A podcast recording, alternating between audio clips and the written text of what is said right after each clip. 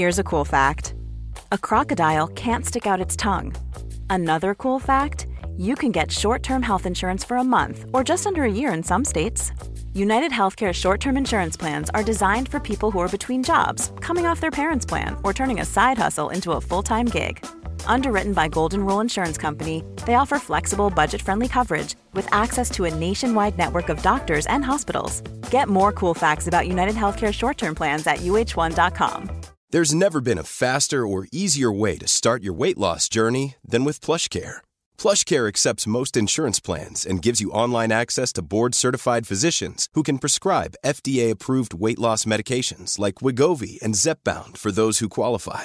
Take charge of your health and speak with a board-certified physician about a weight loss plan that's right for you. Get started today at plushcare.com slash weight loss. That's plushcare.com slash weight loss. plushcare.com slash weight loss.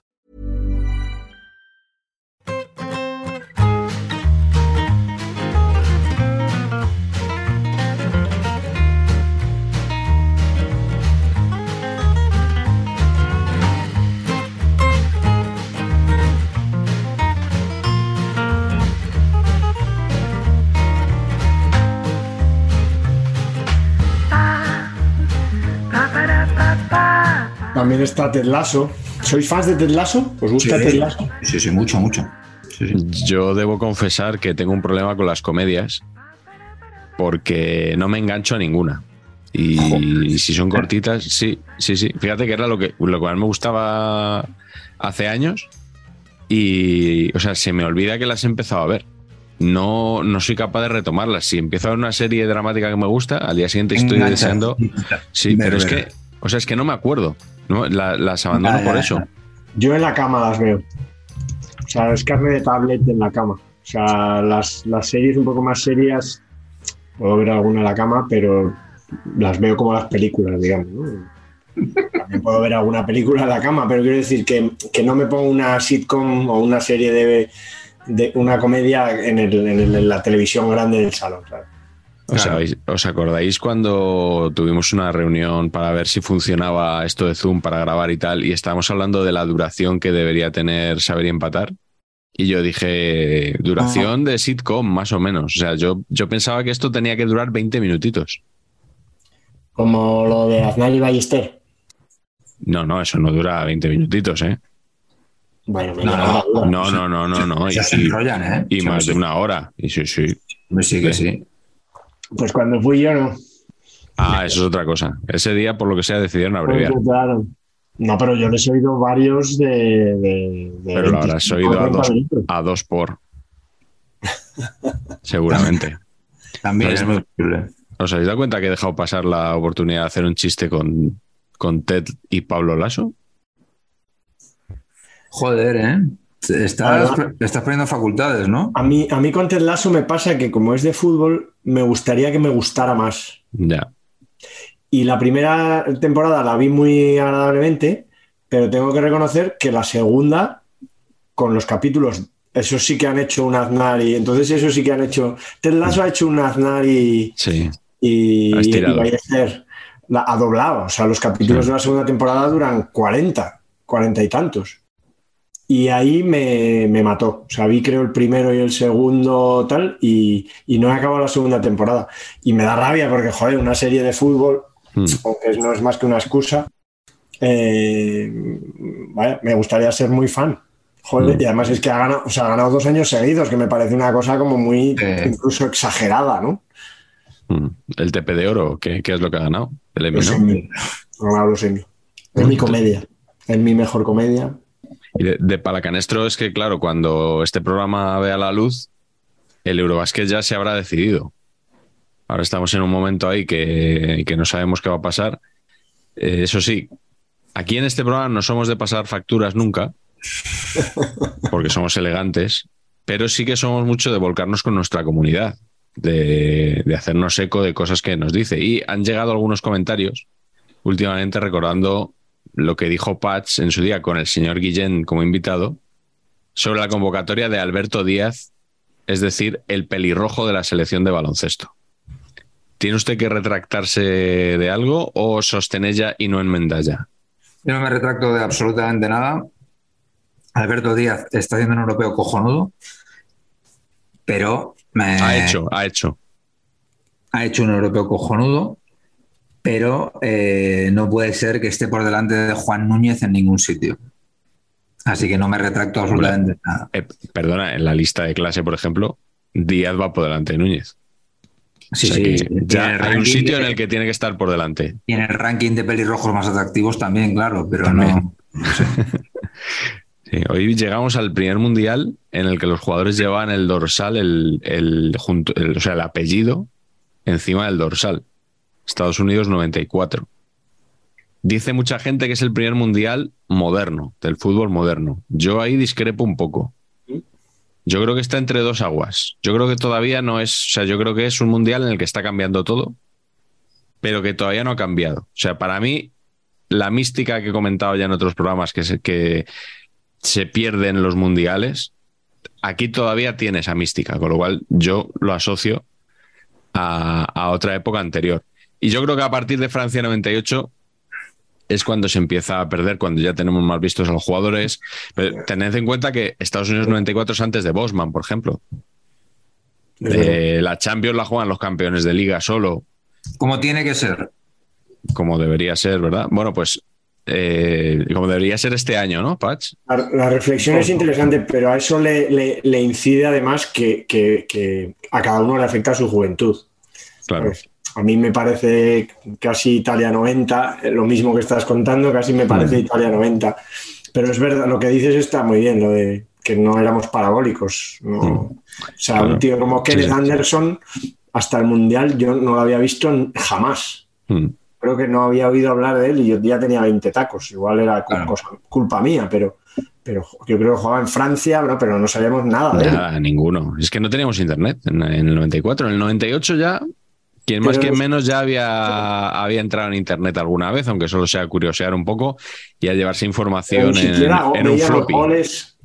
Yo, yo creo que alguna vez os, os he comentado que había un programa en TV3 que era Fútbol 92, Fútbol 92, que luego se iba cambiando según el torneo, 92, 94, digamos, y que daba goles internacionales básicamente.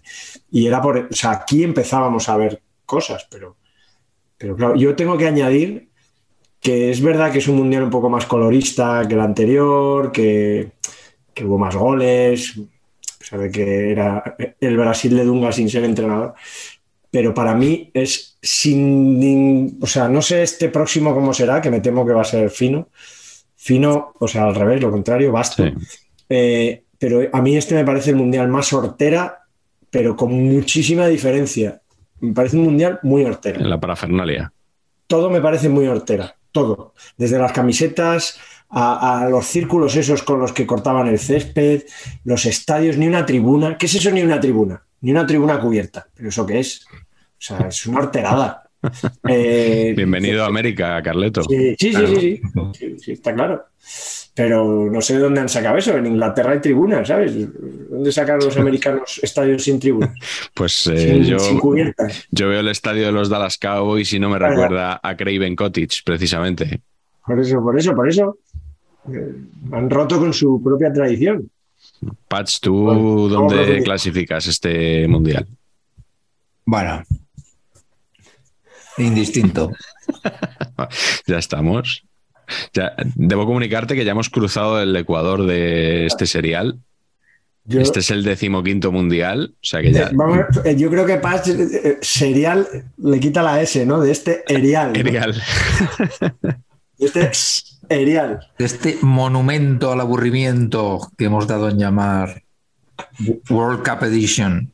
Pero nada, no hay ni un mundial que te llame la. que te, que te apetezca. No, ya han que- pasado. Es que ya han pasado. Argentina han pasado. 78 y España 82 y, Y para está. de contar. Y O sea, ya está. Si ahí estabas también abrumado. Te digo más, ni Sudáfrica. Sudáfrica tampoco me interesa.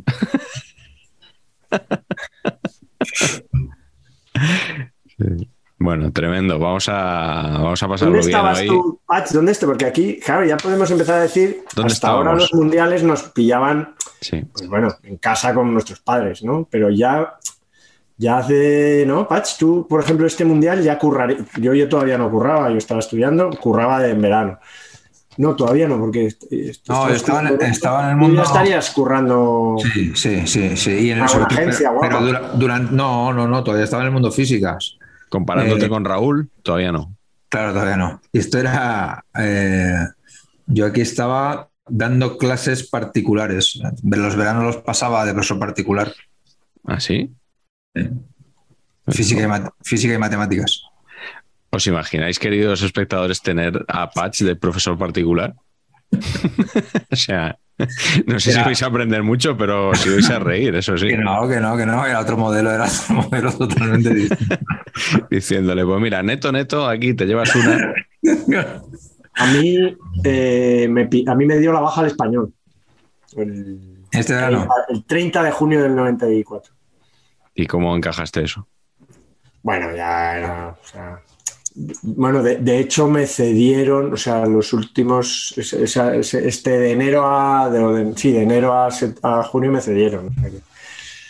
que, que, ya me habían dado la baja casi prácticamente, ya me lo habían anunciado.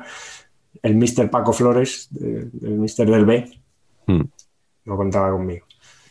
Así que, bueno, estaba ahí medio, sí, un poco desilusionado del fútbol, la verdad.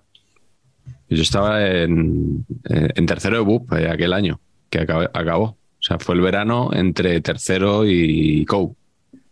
Y todavía no tenía yo tampoco. Recuerdo que vi- vimos el España-Bolivia en, en una terraza de un, de un centro comercial donde hay un café Gijón y, y donde he estado con Patch eh, pergeñando libros.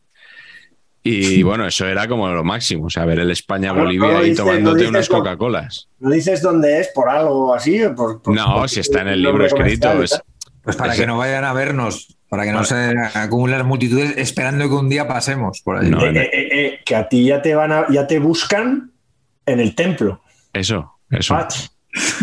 Sí, sí, sí. Ojo. Claro, es que mola mucho. Ya te buscan. Uno. Claro.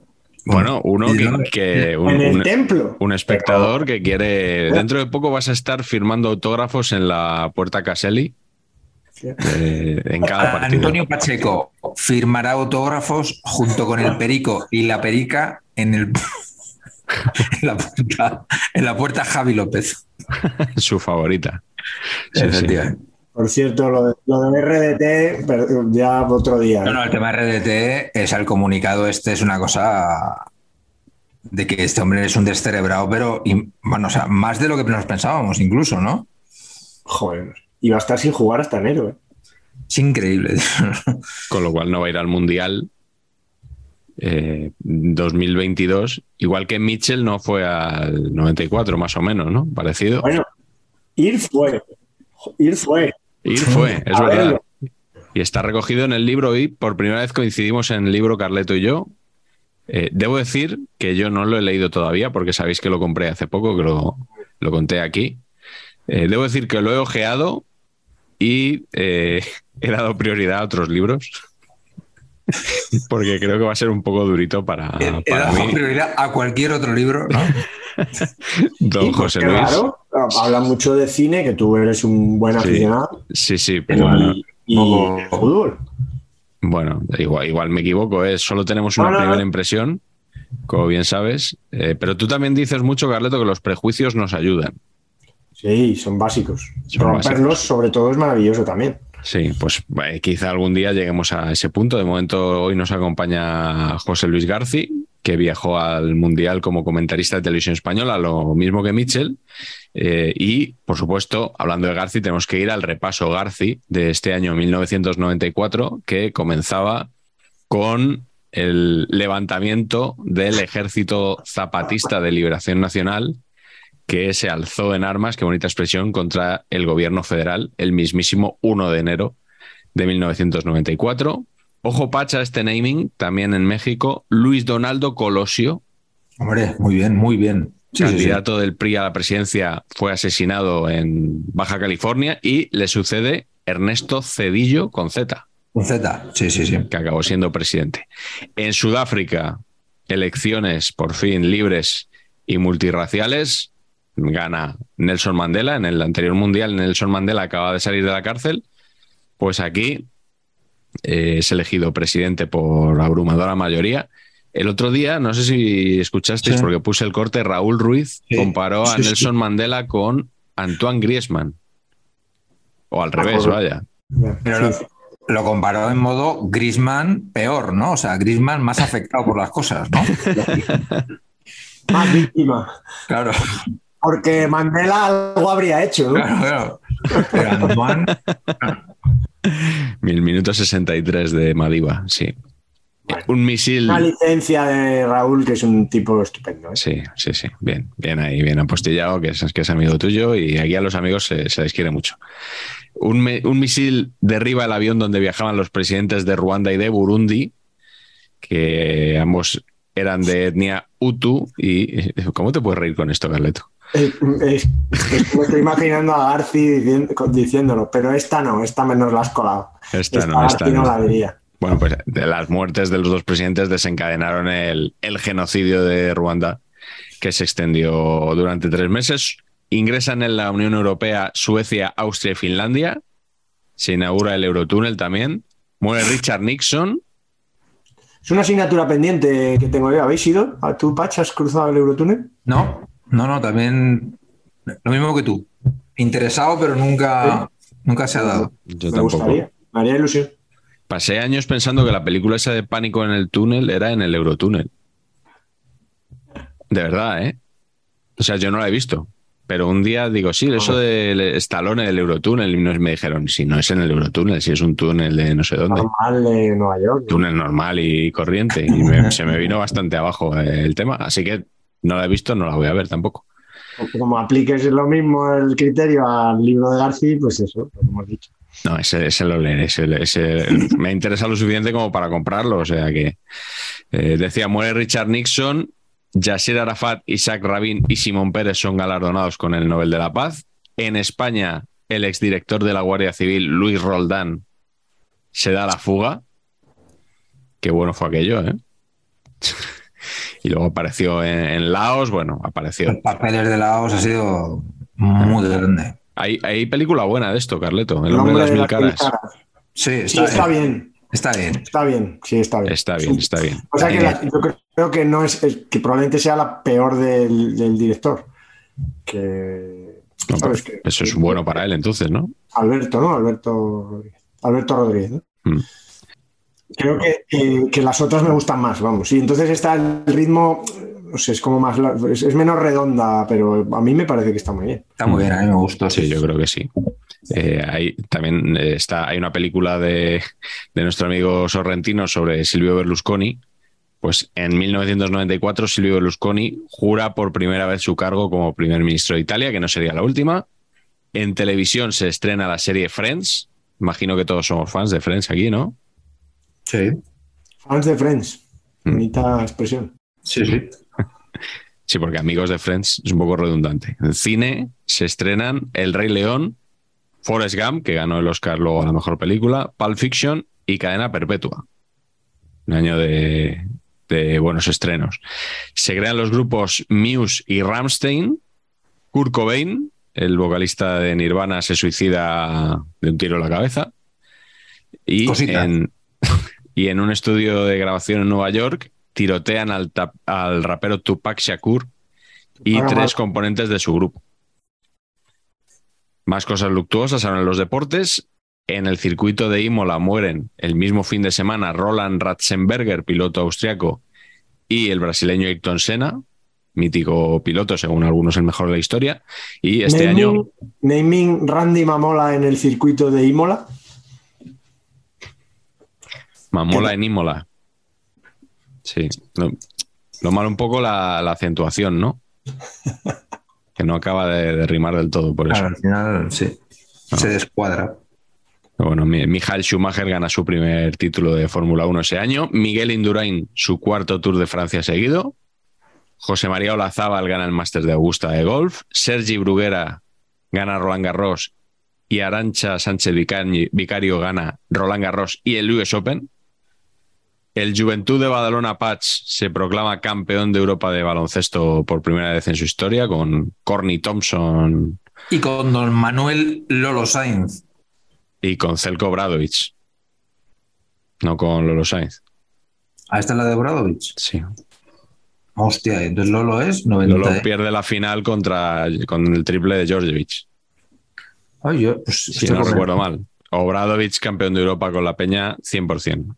Lolo Sainz gana la Liga, pierde la final de la Copa de Europa con el Partizan. Luego llega Eh. Obra- Obradovic y gana la Copa de Europa. Eso, vale, ok, ya está. Y en fútbol, la otra Copa de Europa, aquí no quiero comentarios, que luego los, los culés se quejan de las cosas que apostilláis. El, el Milan gana la final por 4-0 ante el Barça.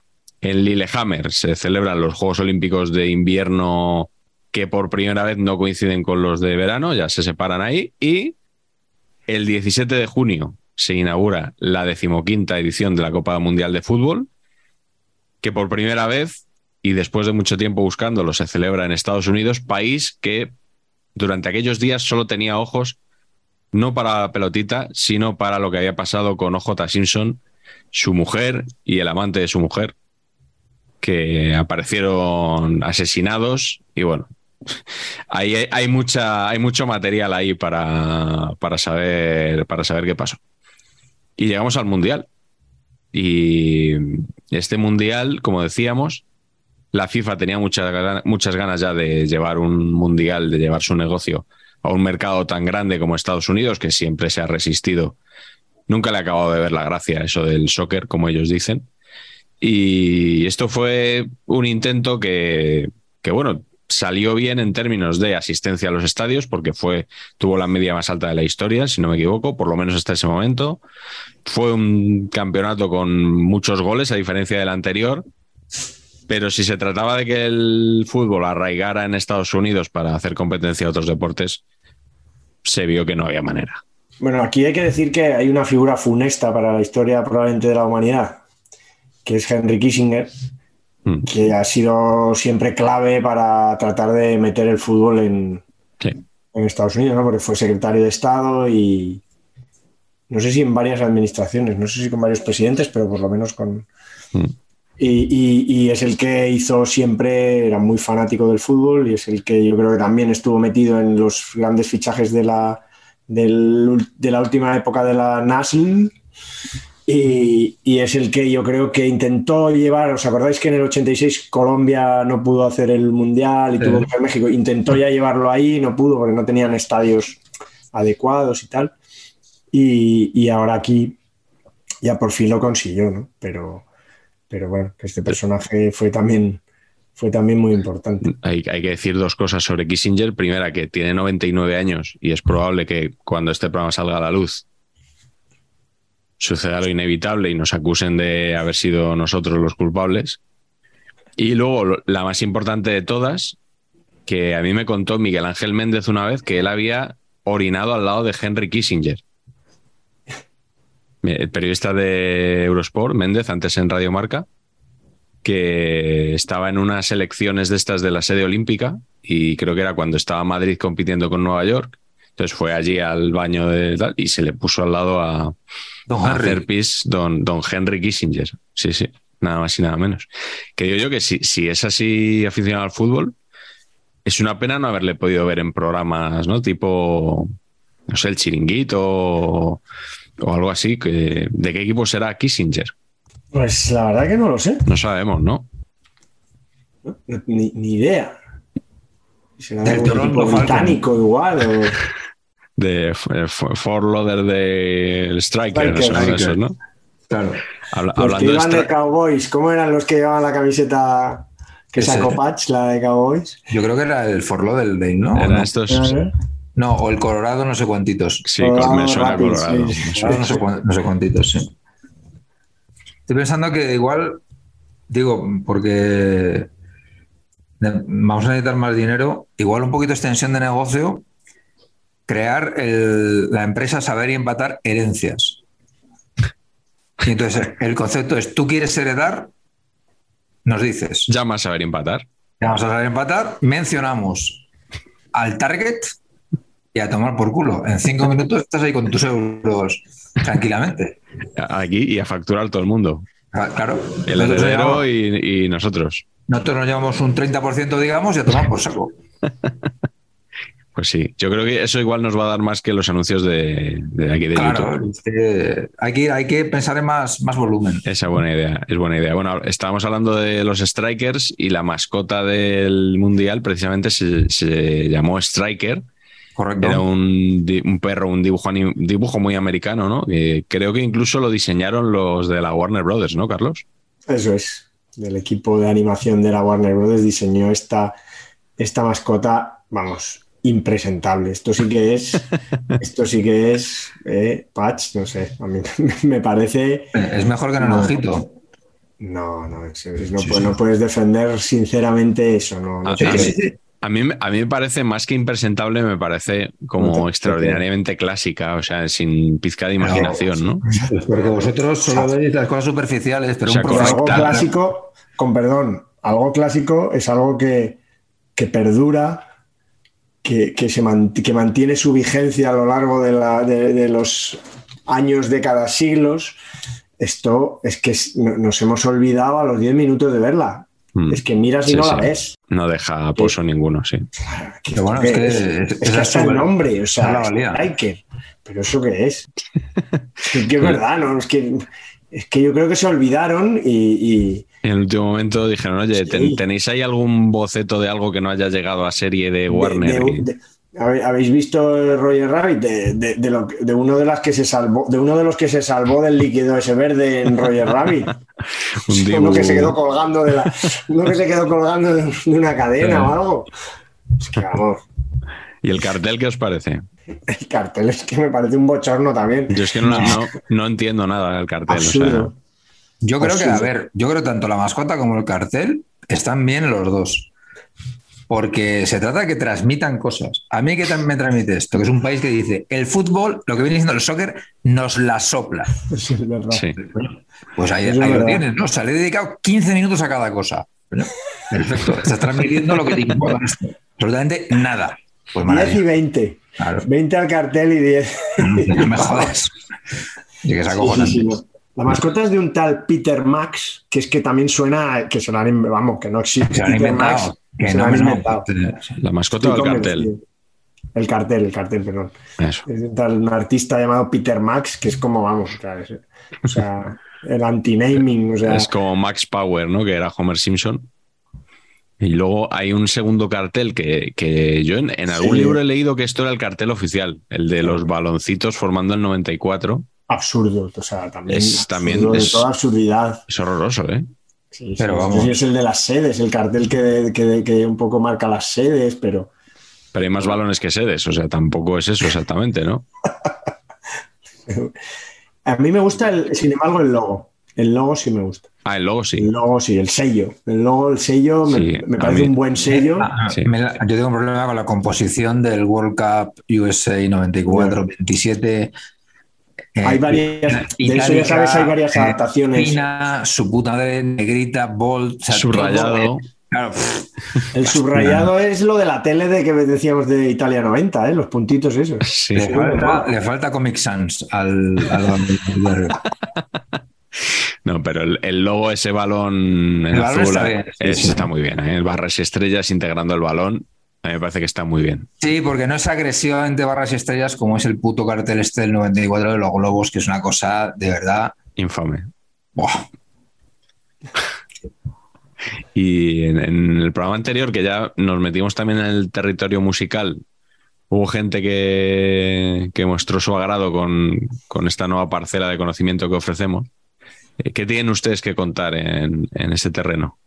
Pues que la canción también es otro bochorno, otra horterada. Glory Una Land. mezcla de, una mezcla de, de, de, balada- de himno balada con, con saxo Kenny G. Kenny G tocaba el saxofón, ¿no? Que, o que Sí, tocaba sí. Sí, pero no esto, ¿no? Kenny G. No, no estaba No aquí, él. pero igual. O sea, había un saxofón también en esta, en esta balada. Además era de- cuando estaba de moda Kenny G en, en- en Claro, esa claro, es que es por eso, o sea, no, aquí no hacían, o sea, todo tan comercial que da por saco. Eh, una horterada, vamos, de Daryl Hall and Sounds of Blackness. Eh, Fíjate, cuando, cuando has puesto en, el- en nuestro documento lo de Daryl Hall, pensaba que ponía Daryl Hannah. He dicho, no sabía que cantaba. Pero ya he salido de mi error. de ahí paso, de Daryl Hannah, yo me voy siempre a Hanna Barbera, que eran Hanna dos. Barbera, sí. Habría hecho una mascota más simpática Hanna Barbera, ¿eh? Que Warner Sí, hombre, sí. para esto. Pero ¿quién la habría hecho, Hanna o Barbera? Claro, eso no se sabe. Cuidado. Que era, pero esto ya te digo, y, y sonaba también un poco, era básicamente la canción que se llama Glorification, joder, Gloryland. Gloryland, eso. Pues es el Gloria, Gloria, Aleluya, ese Gloria, Gloria, Aleluya, pero intentando que no se note qué es. Y, y- y- y luego eso, Kenny G. ¿Y os acordáis de las sintonías estas? Que algunas es verdad que son muy buenas, pues yo creo por repetición y tal. Las de Mike Post, de todas las series de Canción. Triste de Hill Street, Sí. de todas, la, la Ley de Los Ángeles, tendrían todas unas, unas sintonías muy pegadizas, pues también tiene ese, ese, ese rollo. Creo que además, creo que además en este mundial, para colmo ya de males, empieza como a ser, por lo menos universal, universalmente, que quizá en Reino Unido se usaba porque era un temazo, el We Are the Champions. Mm. ¿No te Yo gusta creo, eso? ¿eh? seguro que hay algún eso que lo sabe, que dice, no, esto fue tal. Pero yo creo que se empieza a usar. Y esto ya me parece terreno muy pantanoso, Mm. muy, muy, muy oscuro, muy de, de- de que sí, de que sí, de que sí el fútbol empezó una deriva peligrosa. Y Diana Ross cantando en la ceremonia inaugural en Chicago. Antes Y de la. Alemania-Bolivia. Y fallando el penalti. No sé si había que decirlo aquí o momentazo del mundial. O sea, que le ponen un portero disfrazado de no sé qué, un, un penalti de- más cerca de la- del punto de penalti y Ah. le da picuda y. Oye, presagio, ¿no? El, el mundial empezó y acabó con un penalti que no entró. De Diana, de Diana Ross a Roberto Baggio. Mismo tipo de jugador al final.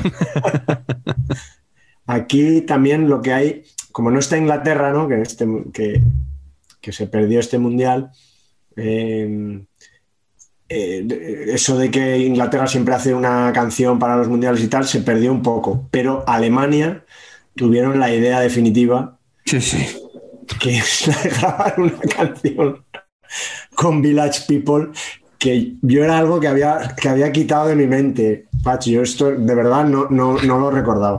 La verdad que lo, lo- lo busqué el otro día y, y también me pareció, vamos, me pareció un acierto tremendo. O sea, si vamos a Estados Unidos al Mundial, ¿quién puede hacernos el- los coros? Village People. Esto merece comentario por parte de Patch. No, eh, yo lo vi porque me- no, lo- no me acordaba, la verdad. Un, un- un- un querido amigo tuitero nos, nos lo sugirió y el vídeo es sensacional. El vídeo son los Village People haciendo sus cosas con una canción indistinta, como todas las que hacen que son iguales, ¿no? Eh, absolutamente la misma. Y detrás los jugadores de la selección alemana, con esta gracia natural que, la- que les caracteriza, porque otra cosa no, pero los componentes de la selección alemana tienen un salero ojo. extraordinario. Entonces están ahí como dando palmas detrás, ¿sabes? Y o sea, es bastante bizarro, muy bien tirada. Es que aguantarle, ojo. eh. Todos, tío, o sea, este es una cosa. Madre mía. Mundial sin Inglaterra, Mundial sin Dinamarca, que era la vigente campeona de Europa. Mundial sin Uruguay, Mundial sin Francia, también, segundo Mundial en el que no estaba Francia. Eh, pero decía sin Dinamarca porque nos la cargamos nosotros, Carleto, en la, en la clasificación de España, en aquel grupo con Irlanda y con Dinamarca. Solo podían pasar dos y pasamos nosotros y los irlandeses. Un grupo larguísimo, ¿no? Bueno, hay que decir que fue Javier Clemente, ¿no? Después de... Es curioso porque el fracaso de Luis Suárez para clasificarnos para la Eurocopa, eh, después del fracaso del Mundial 90 siguió, pero la selección no cogió vuelo, coincidió en cambio con la victoria en los Juegos Olímpicos. La mítica final en el Camp Nou Mm. contra Polonia, y ese equipo lo dirigía Vicente Miera, que fue el que sustituyó a Luis Suárez a mitad de clasificación para, la, para la Eurocopa. Sucede que cuando lo coge Miera, ya el- tocamos fondo palmando en Islandia, ¿no? Mm. 2-0 en un partido de clasificación. Luego nos eliminó, básicamente nos eliminó Francia en aquel grupo de la Eurocopa. Y, y ahí empezamos con Javier Clemente. Cogí el equipo Javier Clemente y la verdad que fue una fase, después de no habernos metido en la Euro, pues fue una fase de clasificación que hubo que luchar mucho porque creo que había un mogollón de equipos, era el típico grupo con siete equipos. Hmm. Y, y lo que decís, si os acordáis, había que ir a ganar a, a- a- a Dublín Sí, y luego ganarle a Dinamarca que nos había ganado eh, en los dos últimos partidos. O sea que no había mucho margen de error, pero habíamos empatado varios partidos. sí, con Irlanda en casa, por ejemplo, habíamos empatado. Eso es. Y entonces, pues estaba eso. El partido de. El partido de. De, de, de- de Dublín fue un partido de esos de seis neveras en el centro del campo, ¿no? Sí, con Julito Eh, Salinas haciendo el partido de su vida arriba.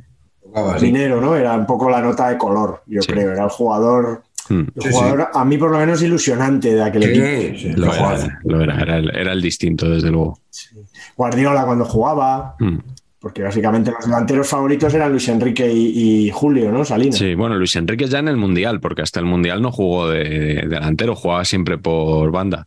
Estaba Y- en el Madrid todavía, ¿no? Sí, estaba en el Madrid, le quedaba todavía por lo menos una temporada en el Madrid. Y eh, yo recuerdo que siempre se habla de la clasificación al Mundial, evidentemente por ese último partido, el de la expulsión de Zubi, sale Cañizares, el gol de hierro. Pero yo recuerdo que el, el gordo era el de Dublín. O sea, el match ball se salvó en Dublín, que muchas veces no, no recuerda la gente.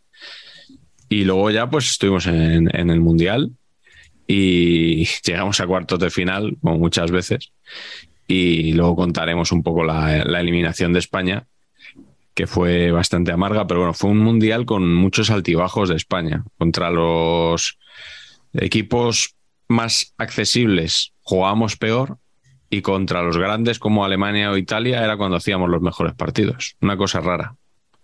Claro, empezamos empatando con Corea, fue. Sí, empateados con Corea, que Que a, cinco 2-0, minutos además. ganábamos 2-0, expulsaron a Nadal, Parera, eh, no, Nadal Omar, y, y nos empató Corea. Y luego en el segundo, 1-1 con Alemania, con el gol de Goicoechea, luego contra Bolivia 3-1, creo que fue el partido que vi yo en, en la vaguada.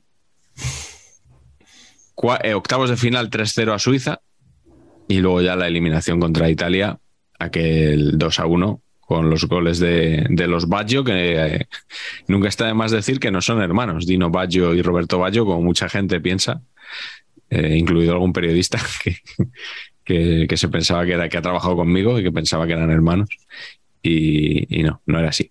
Bueno, otro representante español también en el Mundial, don Manuel Díaz Vega, más conocido como La Perrona, apodo, apodo por el que es conocido el colegiado del Colegio Asturiano, ¿no? Por, por dejar claros los temas, es, es de Oviedo, no de Gijón, creo. Bien. Digo pues- sin decir. o sea, Vale, vale. Bueno, pues si os parece, vamos ya con, a meternos con el Mundial y con nuestros partidos favoritos. Empieza tú, Carleto. ¿Cuál es el primer partido del que nos quieres hablar hoy? eh, a mí, sinceramente, está claro que este eh, mundial es el de los búlgaros, ¿no? A mí me parece el equipo. Ahí hay dos o tres equipos, Nigeria al principio. Eh, en- este libro, eh, Garci dice que Nigeria es el. Es un equipo, lo, lo- lo define como un equipo progresista, porque progresa, progresa, progresa, progresa, siempre para adelante, siempre para adelante, siempre para adelante. Una definición un poco libre, pero el negro sí va, que el negro va, el negro va. No, es esta, esta cosa, ¿no? Claro. Sí, sí. Y, y- y a mí el, el equipo que me... Porque Bulgaria bien, pero no me, me- me daba siempre la impresión de ser un, vamos, una cosa como una, como una banda de gasters, no sé, una cosa un poco así. Y, y- y Nigeria pues también, pero la eliminaron antes y, y a mí Suecia me, me gustó mucho. Yo creo que llegaron ahí al colofón para ver, y creo que son más olvidados, curiosamente, que la gente se ha quedado con Bulgaria, que luego yo creo que alguno comentaréis que tuvo algún partido también muy memorable Mm. y, se ha quedado también por, por Risto Stoikov, que jugaba en España y por y porque fue Pichichi, ¿no? Con, con Salenko, pero Y que ganó el balón de oro es- ese año. Mira, hombre, pues eh, la verdad que hizo una temporada con el Barça no liga, jugó la final de la Champions, ¿no? Y, Sí, muy merecido además porque en el 92, que probablemente lo había merecido también, se lo dieron a Van Basten Mm, bueno, nadie sabe muy bien por qué, porque la Eurocopa de Van Basten fue mala, la Copa de Europa de Van Basten no fue a ningún lado, pero le metió tres golazos un día al Göteborg creo que era y, nos nubilamos todos con él, y, porque era un jugadorazo, claro, y le dieron el balón de oro. Entonces yo creo que se lo debían un poco y aprovecharon esto para, para dárselo. Hemos elegido, curiosamente, en eh, cada uno un partido de Bulgaria distinto, sin habernos puesto de acuerdo entonces, tú has elegido el Suecia-Bulgaria, ¿no? Yo he elegido su derrota porque es ahí un poco se definía cuál es el equipo revelación, yo creo, en el tercer y cuarto puesto. Y Suecia le metió cuatro, básicamente. Y, había varios jugadores de Suecia pues que, pues que me gustaban mucho. Y además, como casi todos de ataque, porque sí es verdad que, tanto los defensas como los medios centros de Suecia han sido siempre un poco monótonos, mm. por llamarlos de alguna manera. Y en cambio tenían tres, cuatro jugadores que me gustaban mucho.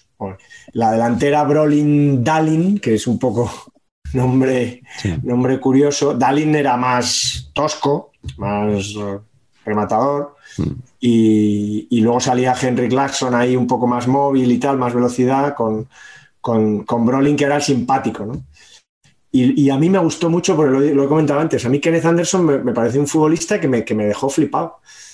Me, gustaba mucho cómo celebraba los goles, eh, eh, hacía como una especie de así, una cosa muy, rara, muy simple, muy absurda, y, me pareció, metió un golazo en la primera fase, ahora no me acuerdo contra quién fue, mm, a Brasil me parece que le metió un golazo de fuera del área o al borde del área, eh, y, no sé, era un equipo, al jugar de amarillo, era Brasil que no era Brasil, es un equipo que, yo recuerdo mucho de, este mundial, la Suecia del año 94, y por eso he escogido un poco su partido de coronación, digamos, el 4-0 claro a, la banda que era Bulgaria, que yo creo que, ya estaban de celebración.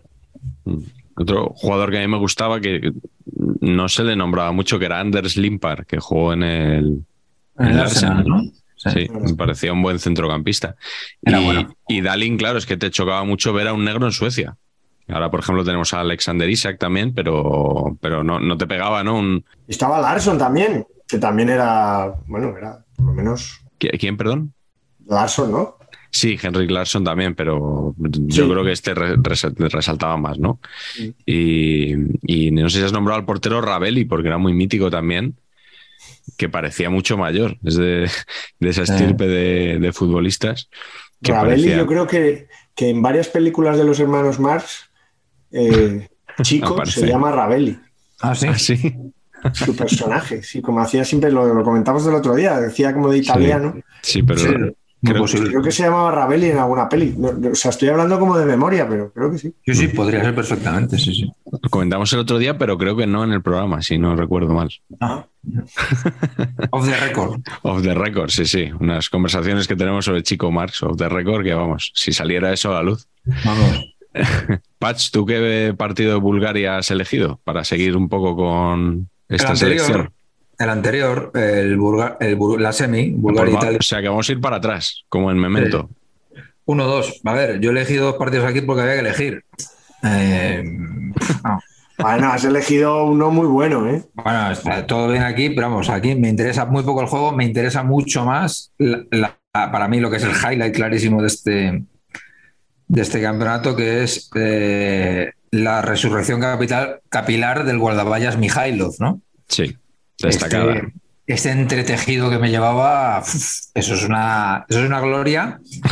y, y, todo, o sea, quiero decir, el pastizal que le dio a pagar el, fabricante de pegamento, ¿no? Porque, ¿no? Atreverte a jugar una, una Copa del Mundo con esa cosa pegada ahí en la, en la calva me parece maravilloso. Y luego la maravilla de que en la misma selección estaba el anuncio del antes y el después. Estaba Lechkov absolutamente calvo, tal, chungo, ya con entrada chunguísimo, y Mijailo, fíjense, véngase aquí a, Instituto Capilar Bellido y... De Sofía.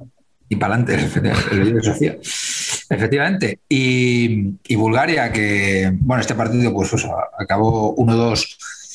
Eh, tampoco quiero decir que... A mí, eh, yo recuerdo haber visto estas dos semifinales y decir, hostia, bien, ¿sabes? O como salir diciendo, joder, esto es campeonato del mundo. Bulgaria a mí no, sé qué os parecía por otro, a mí me sorprendió mucho que llegara tan lejos, por mucho que tenía, que nos hacía mucha gracia Trifón Ivanov y, y, y Sirakov, que había metido 850. No, fue bota de oro, puede ser, que, que metió 150 goles. Una cosa de absurdas. Yo creo que es o parecido. Eh, Sí, hubo unos años que era Mateut, Sirakov, ese, ese tipo de cosas. Yo los, creo que rumanos y los, los rumanos y los, Y luego, y los luego búlgaros. Hemos hablado de Bulgaria y se le ha olvidado increíblemente a Marañón, que formaba parte del combinado búlgaro, un mito del españolismo como Belko Yotov. Absolutamente, eh, ¿no? Una estrella que no tiene puerta, no sé por qué no tiene puerta, cuando debería tener la principal. En- Sus, sus en goles ayudaron a un ascenso, al, Al ascenso, claro. con, con Camacho. Correcto. Sí, sí. Yo, fíjate, eh, cuando después de este mundial, el Lechkov nos hacía mucha gracia, yo creo, en general a todos. Sí, pero, era, hombre. pero era muy bueno, ¿eh? Era muy bueno. Era, Era muy bueno. Era muy bueno. Cuando sí. poco después empezábamos a ver a Zidane, para mí Zidane era era Lechkov, o sea, Zidane, o sea. Lechkov era Zidane antes de Zidane. En serio, ¿eh? De hecho, el gol que mete en el partido que ahora vas a comentar tú es zidanesco total. Bueno, es un remate de cabeza que hace un escorzo, o sea, no es en plancha porque no está No. en horizontal cuando remata, pero se lanza como si fuera, a ver, va- vamos a decir aquí alguna tontería, como una plancha diagonal. Entiéndeme, o sea, como que tiene que hacer mucho esfuerzo para llegar muy lejos, pero no, es- no en horizontal y cabecea. Y creo que tenía 27 años ahí Lechko. Parecía, eh, no solo por la calva, o sea, tú le veías la cara y era de jubilado. Sí, sí. Era de jubilado del, del campo, no de jubilado de haber Es- trabajado en oficina. exactamente, sí, sí, un poco lo que, eh, sí, sí, con los surcos, ¿no? De, de estar muy ajado. Y es un golazo, pero es que, claro, el, el- bueno, el partido que yo voy a decir, que es cuartos de final, Bulgaria le gana 2 a 1 a Alemania, para mí es la sorpresa del Mundial. Este partido, Alemania era Sí. la campeona, llegaba, bueno, eh, Bulgaria se había metido contra México por penaltis en octavos, no estaba llamando demasiado la atención. Alemania empieza marcando, además marca Mateus de penalti, un penalti un poco así riguroso, recuerdo. Y en dos minutos en la segunda parte, Bulgaria voltea el marcador. Primero marca Stoikov una falta espectacular, o sea, por encima de la barrera, Pero tremendos. fantástica. Y luego Lechkov con este, con este cabezazo, llegando. Y se cargan a los campeones del mundo, los búlgaros. Entonces yo, yo creo que ahí es el, el día que pasan a la historia es ese. Realmente. Me, me- parece que es una selección que. Pues que llegó donde nosotros pensábamos que, que podíamos haber llegado, ¿no? Más, más lejos. Y, y que nosotros no lo conseguimos y ellos sí, los mirábamos pues con, con- con mucha envidia, de verdad. A los suecos y a los búlgaros, yo creo que a Italia y a Brasil no, pero a estas selecciones que nos considerábamos muy por encima, les mirábamos con mucha envidia. Totalmente. Yo creo que además todos nos acordamos que se habían, que lo hemos comentado aquí también en algún otro programa, que se clasificaron en el Parque de los Príncipes, ¿os acordáis? Sí, Que fue Emir Kostadinov, que luego jugó en el Deport, que, metió los dos goles. Yo creo que fue como un, el minuto 93 o 94. un- sí, porque Francia yo creo que se va como muy arriba, muy al ataque y, le, y les cogen. Y Francia, que creo que el verdadero error de Francia fue en un partido contra Israel o algo así, que lo pierden anteriormente, pero aún tenían ese margen. Y aquí pierden con Bulgaria y se quedan por segundo mundial seguido. Van y, y como se que nos fuera. acordamos de. Y, y Sí. Balakov, luego, que yo creo que jugaba en el Stuttgart, ¿puede ser? Yo, Eso- ¿Sporting de Lisboa o Stuttgart? O los dos. No sé. Eh, Lechko, jugaba en el. Hamburgo. Yo creo que los dos, fíjate, Balakov, creo que los dos que decís. ¿eh? Balakov jugaba en Alemania seguro, pero, pero Sí. que eran peloteros buenos. Y a Sí, sí, sí. Sirakov y Kostadinov y Lugo Y Pérez. luego Pene. Claro que delantero del Valencia, luego en el Atleti, en el Compostela. O sea, el, tío era su, el- su tío era el seleccionador. Dimitar Pene. O sea, era un equipo que, que eso, que había que, que había que conjuntarlo un poco, que estuvieran contentos todos y si les salía te la liaban, claro. Mm. Sporting de Portugal hasta el 95. Stuttgart a partir del 95. El amigo Balakov. Bueno, pues hemos, Trifón, ¿no? Trifón, que nos lo hemos hablado de él varias veces también. Trifón Ivanov. Trifón Ivanov. Mm. Ah, buen equipo, buen equipo. Mucho mítico, mucho mítico en esa selección búlgara, eh, a la que hemos pegado un repaso, vamos, que parece que. No, no. Parece que seamos búlgaros. Parece que seamos, esto parece de repente la pizarra de Quintana. Yo creo que también algo debió influir que Checoslovaquia y Yugoslavia estaban más, o sea, ¿no? Mm. Países del este había menos, estaba, estaba ¿sabes? ¿no? Checoslovaquia y Yugoslavia estaban descomponiéndose directamente, primer primera, primera selección alemana unida, bueno, pues quedaba, quedaba Bulgaria, Bulgaria y Rumanía, que, Rumanía, Rumanía hizo muy buen papel también, ¿eh? Los chicharracos ah, pues, de Pues déjame, entonces, ya que vamos a seguir hablando, déjame ir a mi segundo partido, que es Colombia-Rumanía, precisamente. Eh, y lo quiero destacar por Colombia y por Rumanía, porque Colombia llega a este campeonato como teórica favorita. O sea, tú te lees todas las entrevistas de la época a los sabios de turno, o sea, a los Menotis y compañía, y todos te decían, no, no, Colombia, Colombia. O sea, mi favorita es Colombia. Colombia buenísima. ¿Por qué? Porque venían de meterle cinco a Argentina en el Monumental. Porque aquel partido que nos dijo nuestro amigo Mosquera, el, no argentino, que tampoco había sido, o sea, que había estado más o menos para un empate más o menos es lo que nos contó cuando estuvo aquí. Bueno, pues llegó Colombia después de esa exhibición al Mundial y lo hizo bastante mal. De hecho, fue última de grupo y ni siquiera se clasificó para octavos, ¿no? Un Mundial en el que hasta los mejores terceros se clasificaban. Y yo recuerdo este partido casi perfectamente. O sea, recuerdo cosas de este partido mejor que de los que he visto el fin de semana pasado. Por ejemplo, el gol de Jika Hagi, que es el segundo. Eh, empieza marcando tu amigo Raduchoyo, Carleto. Florin. Florin. Eh, pero es que el segundo gol que marca Hagi es, es, una barbaridad de gol. O sea, está muy pegado a la línea de banda, está lejísimos de la portería. Y el tío, el zurdazo que mete y cómo la cuela por encima del portero, creo que es Córdoba de Colombia. O sea, cuando Hagi recibe ese balón, nadie piensa que puede haber un gol un instante después. Y va el tío y la mete. Y tenía un golpeo, tenía un golpeo de balón. Impresionante, o sea, de lo no mejor. sé si hemos visto muchos golpeos de balón así. Además, no necesitaba como hacer mucha palanca. Era pequeño, la pierna corta y tal, y sacaba la pierna muy fácil. Y recuerdo además el bailecito cuando marca el gol y le enfoca la cámara y recuerdo el bailecito con los brazos levantados y así como moviéndose un poquito a un lado y a otro. O sea, ya digo, lo recuerdo como si hubiera visto este fin de semana el gol. Y me alegra mucho, me alegró mucho en su día porque mm, yo creo que Hagi era un jugador muy bueno que en el Madrid no triunfó, pero no lo hizo tan mal, sobre todo creo que estuvo dos años y como en el segundo año creo que le penalizó mucho que el equipo no ganó nada eh, y lo traspasaron al Brescia y se lo quitaron de encima. Entonces, gracias a este mundial, que él está muy bien, luego Rumanía elimina a Argentina, Johan Cruyff le da una segunda oportunidad para ser. Eh, no la aprovecha, también es verdad, no la aprovecha. Yo creo que era un jugador que necesitaba ser la estrella y bueno, pues eso es, eso es complicado. Hay pocos jugadores, ¿no? Que, que en torno a los que se puede armar un equipo. Pero le da la segunda oportunidad y lo ficha para el Barça para. No sé, a mí me, en su momento me, hizo mucha ilusión que le pasara esto a Hagi, que era un jugadorazo. Si en el Madrid eh, el Madrid no pierde la, primera de Tenerife, bueno, creo que es la primera. Pues seguramente si habría seguido. hubiera triunfado en el Madrid, estoy convencido. Porque en ese mismo partido ¿eh? metió un chicharrazo, metió un golazo ah. desde 40 metros también. Sí, el 0-2, ¿no? Es suyo. Claro. Hmm. Eh, yo creo que hubiera cambiado un poco su, su, sino en el Madrid, porque, porque hizo muy buena, no hizo mala temporada en absoluto, para que el Madrid perdió la liga absurdamente, ¿no? Sobre todo el primer año.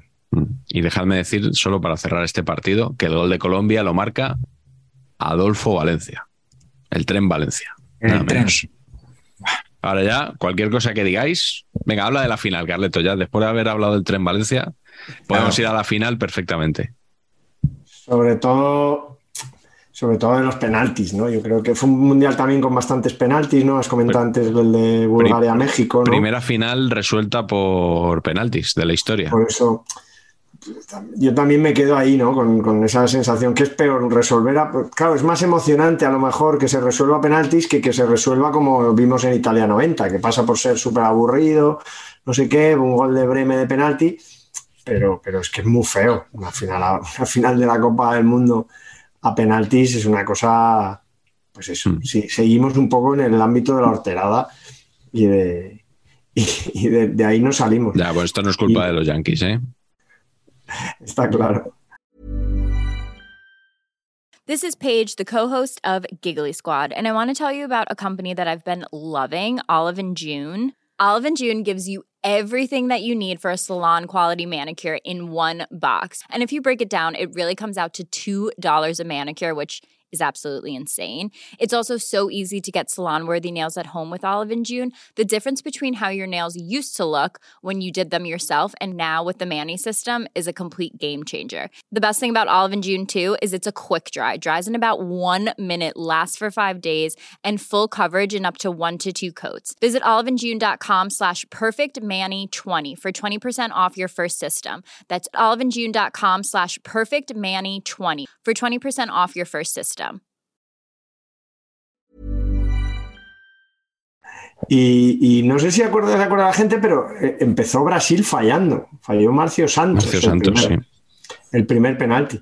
Y, claro, luego la gente se acuerda del, de Roberto Baggio, se acuerda menos de que Franco Varesi también falló y se acuerda aún menos de que, de que falló Masaro, Masaro. aquel jugador del, del Milan eh, claro, es que fallaron tres, o sea, que, el pobre Baggio, que si hubiera marcado, habría sido, bueno, igual lo fue también, ¿no? Jugador del Mundial. Eh, probablemente, a pesar de no ganar, al final ya tiendes a dárselo a uno que ha quedado campeón, pero bueno, entre Bebeto, Romario, tampoco estaba muy claro qué jugador de Brasil no. fue, fue lo mejor del torneo, ¿no? Estaba Raí, ¿os acordáis? De que era hermano de Sócrates. Sí, pero Raí pasa, yo creo que pasa al banquillo enseguida y, empieza a jugar Masiño, que había empezado como suplente y ahí yo creo que gana en consistencia también Brasil. Hombre, consistencia, nos ha jodido, como que juegan con un cuatribote. Era Mauro Silva, Dunga, Maciño y Ciño. Eso es. No pasa ni Cristo por ahí y es Brasil. es, que es, que es contra natura total. Pero eh, aún diría más, es Brasil con camiseta Umbro que luego, que luego lo veremos. O sea, ya. no, puede ser. no puede ser. ¿Qué pasó? ¿Qué pasó en este mundial? También lo digo, que, o sea, contra natura, Umbro colonizando a las selecciones latinoamericanas. Algo, tenían un comercial, un genio, que, se, pegó, dijo, no, que yo voy, sácame un vuelo business, que voy a Río, voy a... Las vendo todas. Todos los retales que tengáis, pasármelo que los vendo down under. recuerdo a Pagliuca en la final dándole un beso al poste. No sé si pues fue, se besó la, mano y tocó el poste, algo así, una vez que se salvó de recibir un gol. Recuerdo a Cafú entrando por Jorginho, Cafú que juega tres finales seguidas del Mundial, eh, está, aquí todavía no era Cafú. Claro, otro, otro error del seleccionador, cuando, todo el mundo sabe que el bueno era Víctor. Era Víctor, exactamente. Y me, lleva aquí a este que. ¿no? Es alucinante. Y recuerdo también de la final a Viola, que jugó en el Valencia. Jugar es mucho, es mucho decir jugar, ¿eh? bueno, estuvo en el Valencia una temporada. Malo, pero. Jugó Viola a la final en vez de Ronaldo Nazario, que tenía 18 años y, el señor Carlos Alberto Parreira prefirió, prefirió que jugara viola en la final. Eh, Carlos Alberto Parreira sería el Maguregui brasileño, podríamos decir. Posiblemente. Entrenó al Valencia luego, posteriormente. Eh, bueno, pues nada, la, final, si no Yo queréis creo que dices Parreira es un naming bueno, ya, lo dices todo. sí. sí. Si, no, queréis decir nada más de la final, nos queda, yo creo que un partido más por ahí que merece la pena rescatar. Un buen partido, ¿eh? El mejor partido, ¿no? Yo creo de fútbol de, ¿no? del Mundial. el Holanda-Brasil este, me parece que fue el más divertido. 3-2.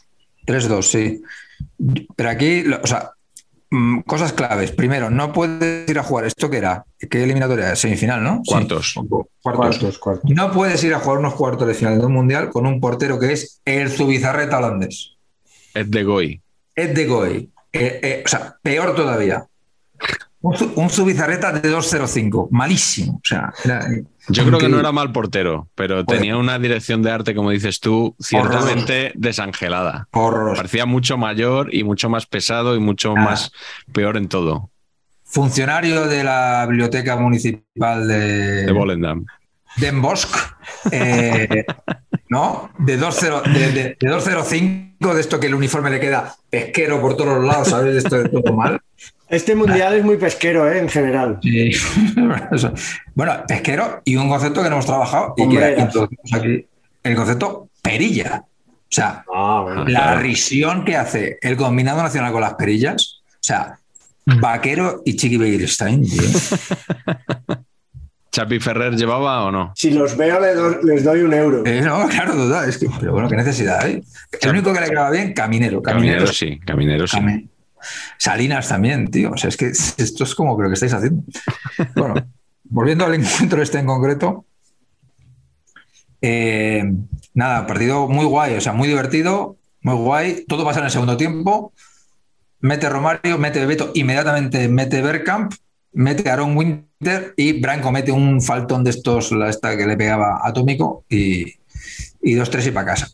Muy interesante también, eh, tenemos que decir que est- están los hermanos de Boer, ¿no? Que, que ocupan plaza en el banquillo, lo- ambos. Claro, seguramente el seleccionador se, se liaría y no sabría quién sacar de los dos. Y por no decirle Ronald y que respondiera el otro y quedar mal, dijo, no les digo nada y se quedan ahí. Pero lo importante aquí, como somos una empresa al final de servicios, no estamos aquí para servir al, al, al viewer de YouTube, pues lo importante es que cuando vean ustedes, porque ahora em- con- eh, empezarán ustedes a ver todos los partidos del Mundial en bucle, yo lo entiendo. Eh, el Wichi de esta selección no es nuestro Richie Wichi de Barcelona, No. es Rob Wichi, que es el hermano mayor de Richie Wichi, importante de San Biguar. ¿eh? Sí. Y ya está. Ese- ese- ese hasta aquí el análisis técnico. Eh, Holanda ha sido siempre muy de hermanos, ¿no? De Van de Kerkhoff, Koeman, Sí, sí, total. eh, los de Boer, por supuesto, que hemos mencionado. Sí, sí. Ha habido unos cuantos en la selección.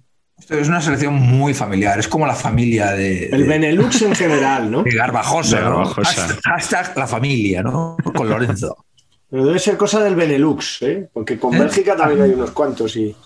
Los Banderels y esa gente, ¿no? Joder, sí. eh, del Madrid, ¿no? ¿Cómo se llama? Hazard, ¿no? Asar, es verdad. Sí, sí. Bueno, y, eh, Benelux, Benelux.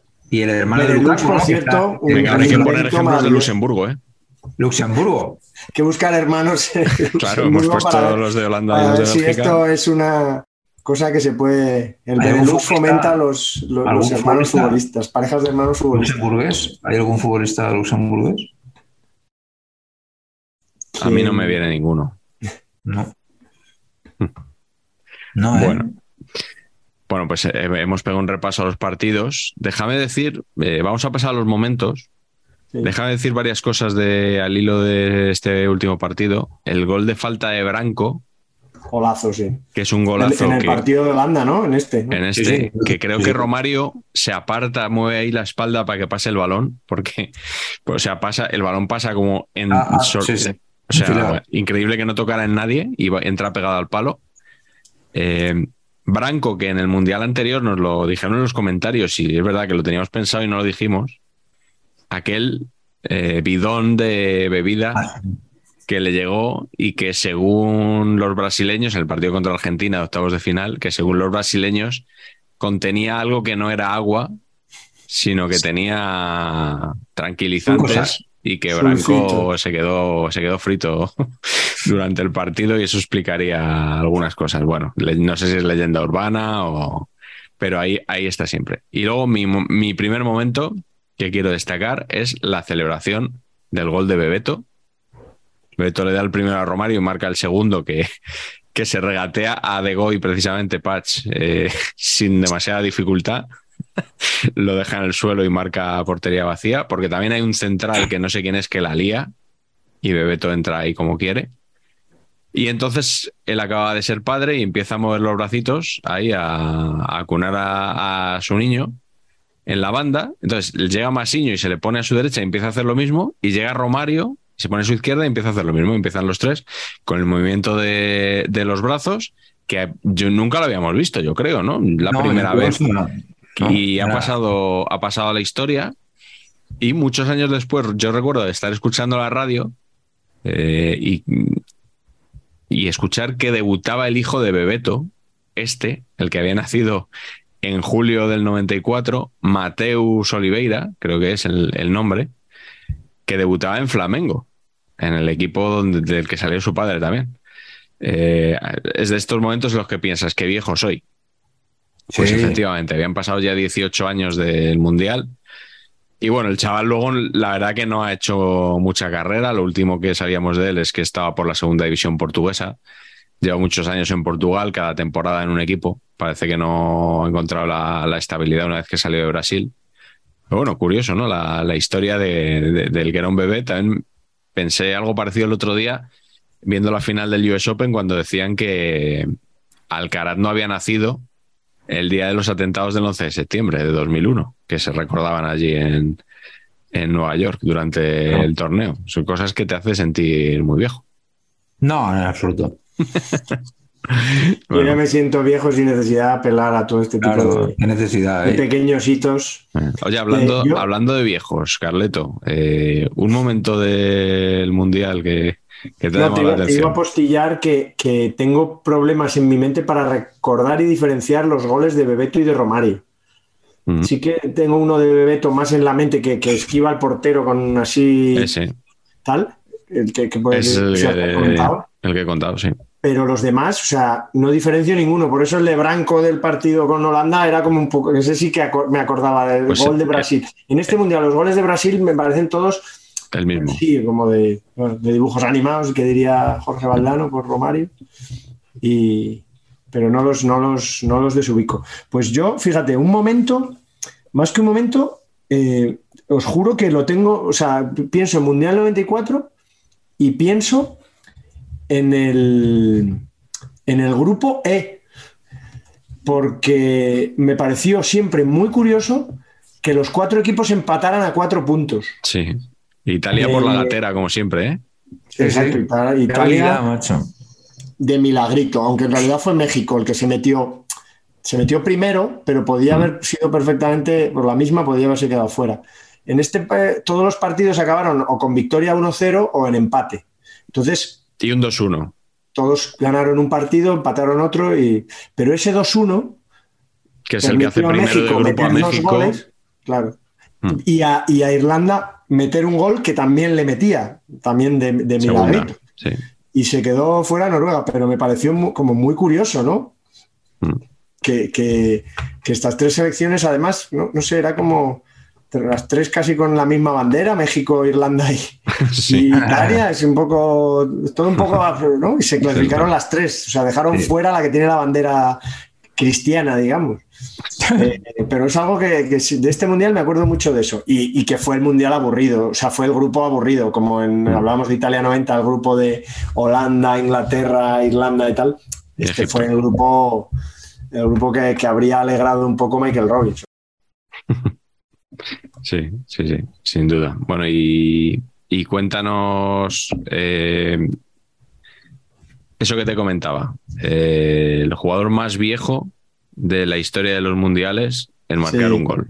Yo iba, yo iba en mi segundo momento, iba a coger como tres flash, tres flashazos, tres goles que me parecieron como muy, muy míticos. Uno, por supuesto, el de Roger Milla, el mayor futbolista en, en marcar un gol, además que marcó en todos los mundiales que estuvo, yo creo, desde el, desde el 82. O sea, lo Mm. metió contra Rusia ya cuando no valía, o sea, que perdían 6-0 en el último partido, pero oye, ahí queda, ¿no? 42 tacos. años recién cumplidos. Eh, ese golito, digamos, es un flasazo. El gol del famoso de Guairán de Arabia Saudí, que, que, que creo que fue contra Holanda. Maradonas por el mundo. Fue contra Hombre, A Bélgica. a Bélgica, A perdón. Michel Prodom. Benelux. todo Benelux. Y, pero que se recorrió todo el campo, ¿no? Fue una cosa. Sí, sí. Hizo kilómetros ahí a lo, a lo Valverde el otro día. Porque en realidad regatear, regatear tampoco regateó a nadie. No, y se lo llevaba a trompicones ya cuando comparaban con Maradona, pues oye, dices, a ver, el gol muy bien, pero claro, lo de Maradona que la llevaba pegada a la bota con este chico, pues no es exactamente lo mismo, ¿no? Y luego, eh, por último, el gol de Diego Armando Maradona, ¿no? Contra Grecia. Yo creo que todos sabíamos que Maradona llegaba un poquito bueno, no, en realidad no sabíamos muy bien porque bueno, ya había tenido la suspensión, volvía. Eh, pero yo creo que esto fue, esto fue, yo creo, el palo definitivo que le hundió. No sé si probablemente no, porque estaba enganchado, esto estaba claro. Pero si no hubieran, digo, si no lo hubieran pillado, digo, porque no, si no, o si no se hubiera drogado, quizá hubiéramos podido tener unos años más de Diego. Ya no quizá al nivel del Nápoles y tal, pero sí siendo un jugador, un media punta media punta bueno, porque el gol contra Grecia es un golazo, ese momento frente a la cámara, con esa camiseta de Argentina además, que, que no es muy, ¿verdad? Patch, no, es una camiseta así, un poco azul, así un poco... Nada. Nunca ha llevado Argentina una camiseta de ese estilo, no sé, era, No. era ya todo extraño, pero ese momento de rabia contra la cámara también es uno de los Sí, hombre, joder. momentazos de este mundial. claro. Y la frase aquella de me cortaron las piernas Sí. cuando le expulsaron y no le dejaron Nada. seguir. Nada teatral, todo siempre. Muy natural. Sí. Muy, es decir, Argen- muy descriptivo, digamos. Argentina que, pues eso, que cayó con Rumanía eh, en octavos de final y que era una selección que estaba pintando muy bien y que con esto de Maradona se, yo creo que se vino abajo totalmente, ¿no? Sí, hombre, claro. No es para menos. Lógico. Lógico. Sí, sí. ¿Algún momento tuyo, Patch? Bueno, eh, yo creo que el momento es el, el gol en propia meta que se mete Escobar contra Estados Unidos y que, bueno, pues que y de días después le asesinan en Colombia, que no es causa efecto teórica, aunque sí que hay un punto ahí que, vamos, este estaba de copas y empezaron dos pseudo Escobares, pseudo Escobares Andrés, quiero decir, los hermanos no sé cuántos Henao, a decirle cositas, este se puso gallito y el chofer de los Henao le metió seis balas y hemos terminado la conversación con 27 años. Y hay un documentalón que se llama Los dos Escobar, que es una maravilla de, de esta serie toda maravillosa. Soy hiperfan de la serie ESPN 30 for 30. Y este es uno de los mejores dentro de que estos 30 documentales, la primera, el primer año, la primera temporada, sobre todo, los otros 30 y los otros 30 están, todos son visibles, pero de eh, los dos Escobar es top 3. También os recomiendo uno que no me acuerdo cómo se llama, macho, pero es sobre los tíos que se inventaron las ligas fantásticas. Oh, eso Sí. es espectacular. Sí, no lo conozco. llama- yo. No, no Se lo he visto, llama- ¿eh? De Rotisserie, ahora lo busco, de Rotisserie no sé cuántos. Lo ponemos en un rótulo. Y es una maravilla.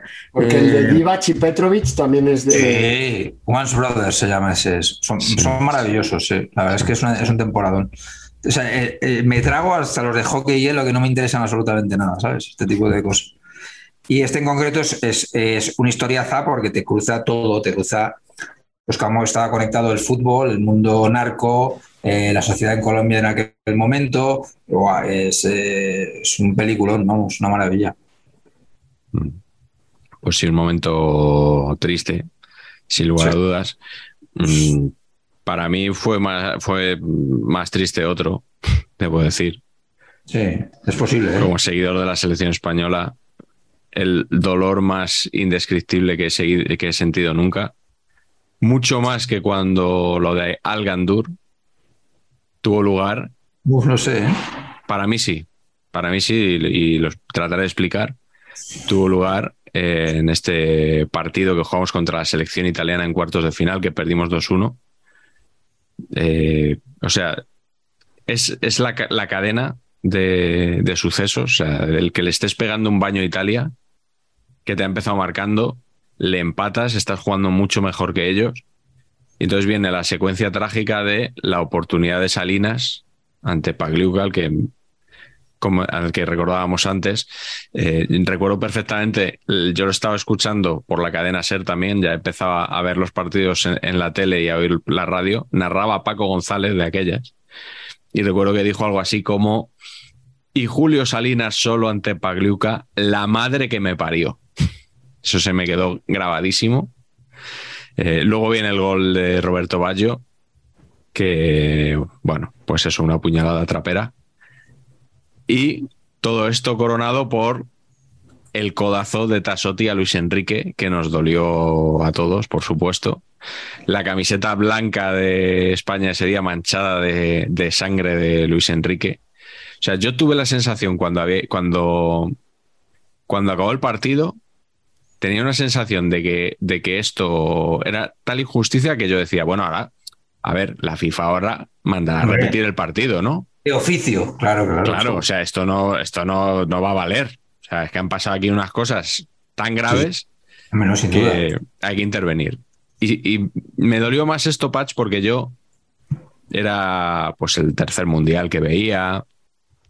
Eh, yo creo que er- para mí ganar a Italia era como imposible. Ellos tenían tres mundiales, nosotros no habíamos hecho nunca nada. Y yo, vamos, e- ese día vi que, que los podíamos ganar, que podíamos hacer algo en, en el mundial. Exactamente. El día de Corea del Sur, pues fue otra cosa. Sí, o sea, era verdad. como obligado que había que ganarles, pero esto era como soñar, con, tenías un sueño ahí y te lo habían quitado en el último Estabas ahí, momento. sí, sí. Estabas ahí, sí, sí. Es Y fue muy doloroso. Mucho, mucho. O sea, que enfrente Roberto Baggio era, pues eso, con, con Haji, para Haji y Stoikov, jugadorazos, ¿eh? Que antes, que antes has dicho lo de Argentina, Haji en ese Argentina, aparte de que un poco se- le, le- le dio el palo, Haji metió dos chicharrazos otra vez también contra Argentina, pero a nosotros, también en cuartos, vaya, a nosotros nos fallaba que no había un jugador así, ¿no? tan, Mm. desequilibrante, porque el gol de Bayo había que meterlo, ¿eh? Claro, claro. que, que, que hace el quiebro para afuera. No, no está mal ahí Zubi que se lo Mm. saca No. el móvil. Enséñanos lo que hizo Patch. No, pero es, ver- siempre. es verdad, ¿eh? yo, creo, yo creo que el, el jugador de talento que teníamos ahí era Caminero. Claramente Caminero. en este mundial Caminero fue el... Si seguimos para gol. Caminero MVP, ¿eh? Sí, sí. Metió el gol, ¿no? metió el gol ese día y para mí fue el gran jugador de España en este mundial, Vamos. sin lugar a dudas. Yo creo que llegaba un poco fastidiado físicamente y que a lo mejor no jugó todos los minutos que, pero vamos, para mí clarísimamente. Eh, Este es el mundial en el que, como ya hablamos, nos- aquí no recuerdo Patch en qué programa fue, puede que en el de entrenadores amarretes. eh, cuando Clemente alineó a hasta cinco o seis defensas centrales, ¿no? En, repartidos por todo el campo, ¿no? En los laterales, en el medio centro, por supuesto en el centro de la defensa, Todo, en todas tío. partes, centrales, centrales, centrales, Alcorta, Nadal, Abelardo, Hierro, Camarasa, Camarasa, todos, sí, sí. Qué calidad, tío. todo sembradito de, de, Buenísimo. de centrales. Bueno, nos queda algún momento más, Patch, a ti te queda uno por lo menos, ¿no? Bueno, el momento, el momento random, yo creo, ¿no? Que es eh, los cinco goles de Salenko, que dices tú, a ver. No te juegas nada. Tú eres un delantero de Logroñés, que te han puesto ahí. Y en el minuto 15, como que te posee una movida rarísima y le metes cinco seguidos en un mundial, tío, aunque sea Camerún. El Camerún tampoco estaba tan mal. Cinco seguidos, tío, entre, entre el minuto 15 y el 75 mete cinco goles. Y como había metido otro random, seis y máximo jugador del, del campeonato sin hacer nada, absolutamente, porque Rusia, este Sí, partido contra Camerún no se jugaban nada, estaban eliminados los dos Sí. y, y ya está. Rusia esto tiene, tiene, ojo, que está mirando otra vez, otro, otro, otra hazaña más del equipo de investigación, la de gente que jugó en España aquí, macho. Así. Está, sí, primero, primero los nuestros, Pericos. Korneyev, Kuznetsov y Galiamín, los tres Hombre. pericos. Luego, por orden de aparición ante sus pantallas, los sportingistas. Lediakov y Nikiforov. Luego, los del Racing. Radchenko, Popov y Beshachnik. Sí, sí. Luego Mostovoy, Y. Karpin, Celta. Salenco, el propio Salenco en el Logroñés, Onopco en el Oviedo. O sea, Sí, sí, increíble. increíble. Increíble. La de mucho, no, es, es el concepto este del chiste de Eugenio, mucho ruso en Rusia, muy buena la saladilla rusa. todo- No, pues un poco así. Sí, sí, mu- mucho ruso de la liga en Rusia. Claro, Eh, mucho de la liga en Rusia. sí. ¿Recordáis quién era el portero de Camerún aquel día? ¿Era Tommy? No, No, era Tommy. Tommy Songo. Jackson Go. No jugó en este Eso mundial. es. Claro, Tommy aquí ya. Claro, no, no, qué coño. Tommy, Tommy tenía Estaba, 39. estaba. Tenía 39. Estaba, ¿eh? Pues 39 tenía. Y en Camerún estaba también Cala. Cala. Juan Cala. No, no, Juan. estaba el, el chico que murió, ¿no? Estaba Foe, Pues sí, efectivamente. Pero me estoy refiriendo al señor Raymond Cala, central del Extremadura. Hombre. Pach, este, este le tenías que haber sacado tú, ¿eh? Es, mu- es Sí, muy sí. de tu fútbol. Se me ha escapado total. O sea, alguien que compartió vestuario con Pedro José. Imperdonable. Imperdonable. y con Duré, seguramente, ¿no? Con Duré. Estaba Songo, ¿no? Pero jugaba Bell, ¿no? Eh, este día jugó Songo. Los partidos Ajá. anteriores no lo sé. Igual como ya yo creo que no se jugaban nada, ¿no? Oye, ¿el hijo de Songo no iba a ser Maradona? El hijo de Songo no es Son Goku, ¿no? Pero estás forzando demasiado que tu pájaro ese te pague los dos euros. Los dos pavitos. Estás forzando Eh, demasiado. no, no he dicho lo de suscribirse. Oh, Madre que mía. bueno, que hay que suscribirse, ya sabéis. Songo tenía un hijo que iba para figura. ¿o qué? Sí, no, que estaba en el, en el Barça B o en el juvenil, no sé qué. No, ese era- es Fran, es, es Fran, es otro del Deport. Que no, que, soy, que no tenía ni idea. Había un Songo Junior que pa- parecía que iba a ser buenísimo. Pero yo supongo que es esta cosa como Babangida, ¿no? Que tienen, que tienen teóricamente 14 años, seguramente tengan 27 y que luego, pues cuando se igualan las cosas, pues ya no. ¿no? Ya no es lo mismo. Ah, Recuerdo un titular de, de marca con uno de los Babanguida que jugó en la cantera del Barça sí. y que estaba despuntando en aquel momento. Aruna. Y era, Aruna, el titular era Se les cae la Babanguida. Bueno, bueno. Muy bien. ¿eh? Extraordinario. Bueno, vamos a día- pasar. esto es de la época eh, del señor Israel eh, a los mandos. No, porque un poquito anterior, finales de los 90. El Pero otro vamos, día, el otro día, eh, el señor Elías Israel, del cual tengo que decir que soy presidente del club de fans, soy muy fan de don Elías. sí, yo también. Aparte que he currado con él mucho menos que, que don Miguel, evidentemente, y me cae de la hostia y es un fenómeno. Eso le dijo una genialidad de estas de una línea y le dijo Juanma Castaño, ¿cómo se nota que has sido director de marca? eh?". Sí, sí, se lo dicen mucho cuando hacen un juego de un jueguito de estas palabras.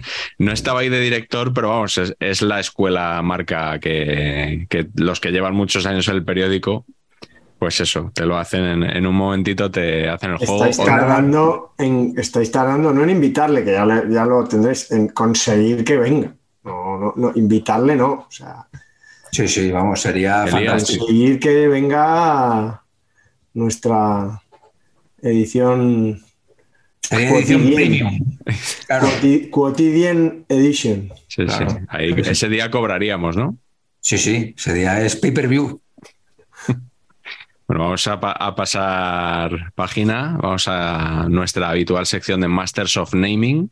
Hombre, la más esperada, seguramente, ¿eh? Sí, puede ser, puede ser. Eh, ¿Quién quiere empezar? Carleto, empieza Las, tú con. las demás no le interesan a nadie, esta es la más esperada. Yo- fíjate, yo con la selección de Estados Unidos tengo siempre un problema. Es que si tú oyes un partido, tal, eh, obviamente, ¿no? Es un crisol de culturas, ese país, ¿no? Sí, hombre, son muy de buenos. la- Encrucijada de razas. Eh, caminos, faro de las de las Civilizaciones. Civilizaciones del mundo. Eh, me pasa una cosa, yo les oigo tal, no sé qué, y es que me parecen los nombres como si fueran de todos de un equipo diferente. No, o sea, no va nadie, no van juntos. O sea, No es casan. imposible.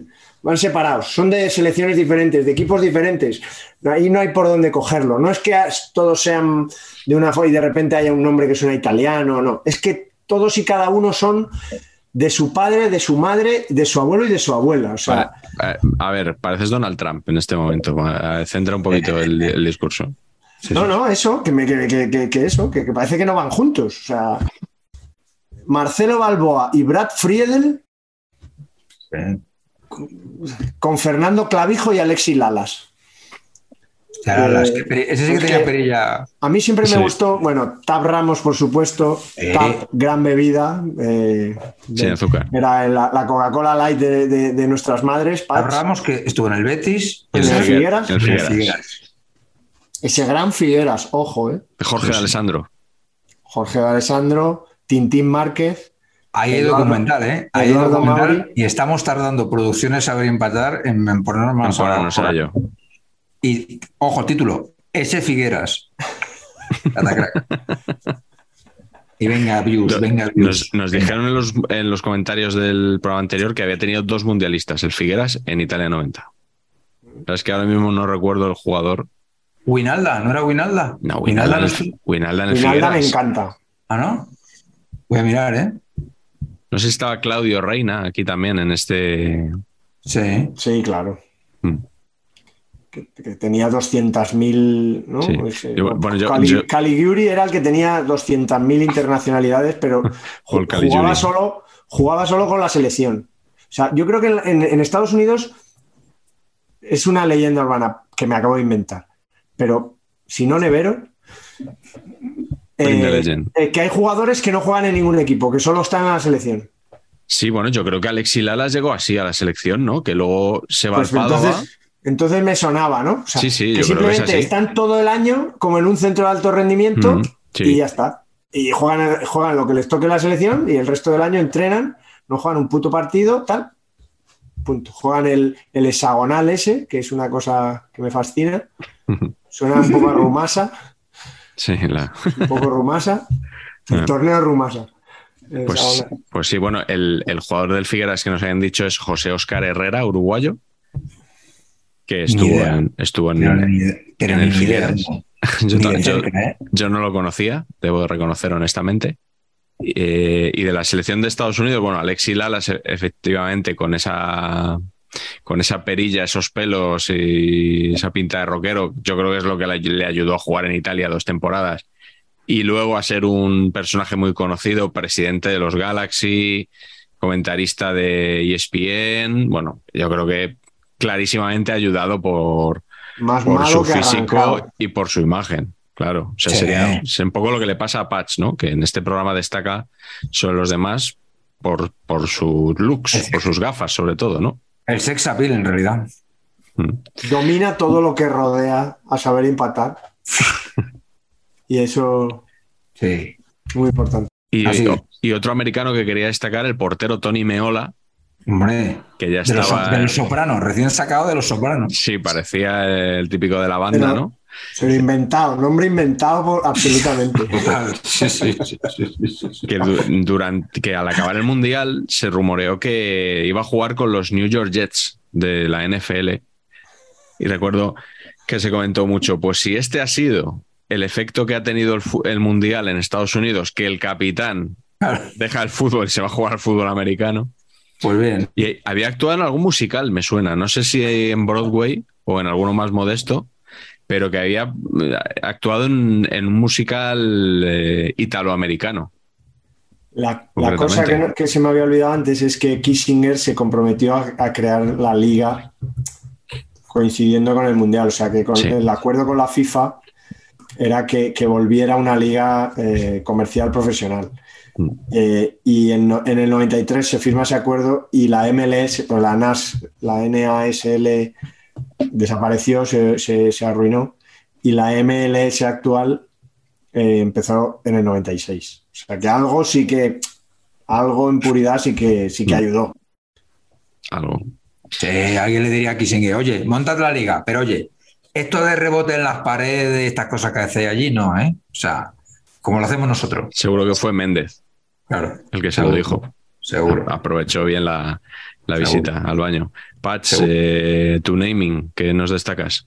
Voy a centrarme en la selección de Nigeria, que tiene muy buenos candidatos. Sí, debutante en este mundial. Efectivamente, empezando por el presunto progenitor de nuestro seleccionador nacional, ¿no? Que, sí, el señor Amunique, Ah.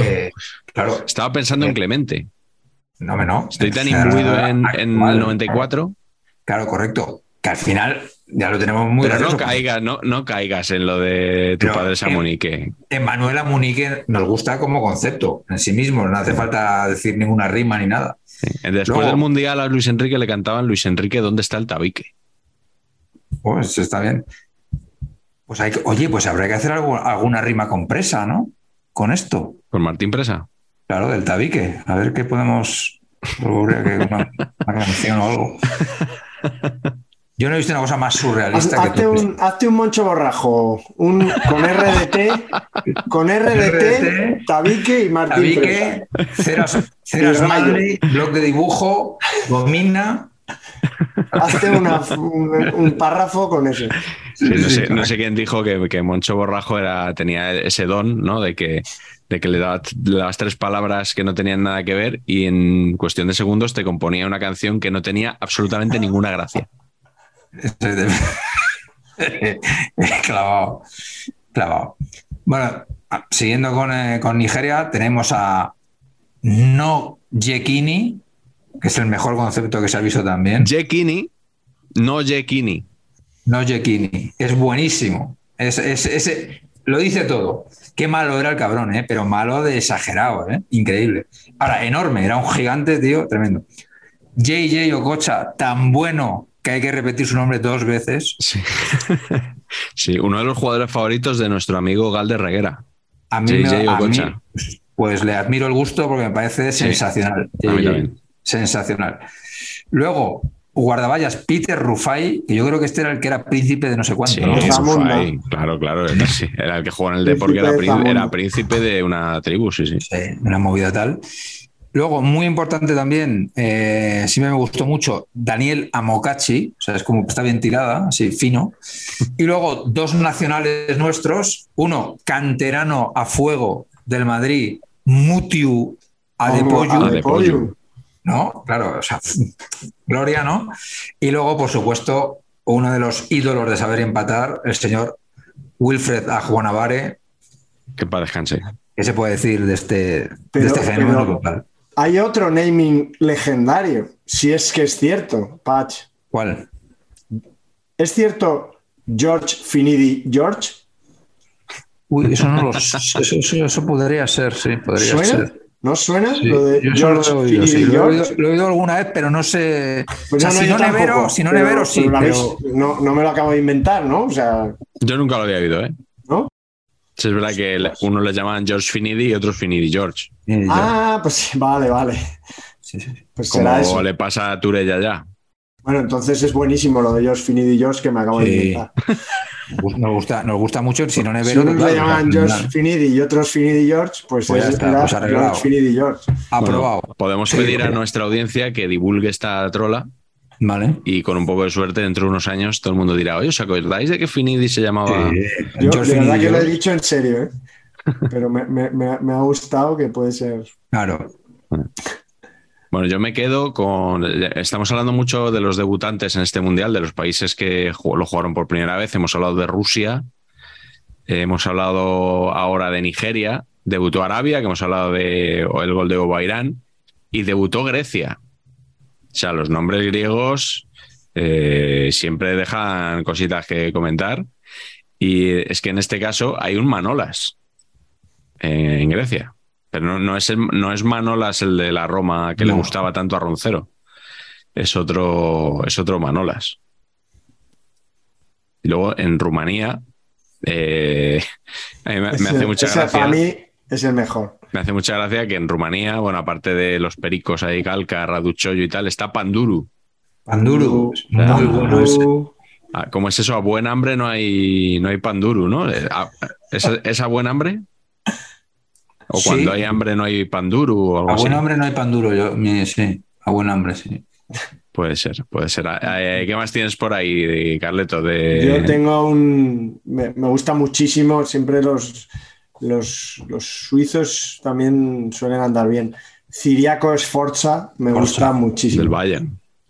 Ciriaco Sforza y Stefan Chapuisat Sí. también me parecen dignos de, ser mentados. Y en Suecia, que hemos hablado antes de Dalin, Brolin, tal, eh, que no se nos olvide Björklund, Joaquín Björklund, que jugó en el Valencia, pero se le conocía como Chimo Björklund, por motivos obvios. Ayer era apodado, era apodado Chimo. Bueno, pues le hemos pegado un repaso al naming también. Vamos con la, pues con la última parte, ¿no? Se puede decir que como siempre tiene que ver con los balones, las camisetas. Y en este caso tenemos el balón Cuestra, que sigue siendo todavía eh, balón, yo creo, de. O sea, no es de fútbol moderno todavía, pero tampoco es clásico. O sea, es, es un poco. Me da la razón un poco con lo que he empezado diciendo hoy. Es, es, es infame. O sea, A ti no, ya sabía que no te iba a gustar nada. vamos. es infame. O sea, sí, o sea, eh, eh, gracias a Dios mantiene un poco el espíritu de lo anterior, pero es como la mascota. O sea, es una cosa. Ese logotipo, una cosa espantosa. Aquí el rollo que, que está un poco presente en todas partes, el rollo estelar, el rollo Sí. de, la- de las estrellas. Claro, barras, y- también tiene barras el balón Sí, sí. en los Lo, dibujos. llevan- lo- lo meten en todas partes, está en el cartel, está no sé qué, lo de las estrellas, tal. Luego vemos la camiseta de Estados Unidos también infame, pero vamos, que, que- que- que es una cosa como muy rutinaria lo que ha dicho Patch. O sea, le dedicaron, Sí. dedicaron cinco minutos a, hacer esto.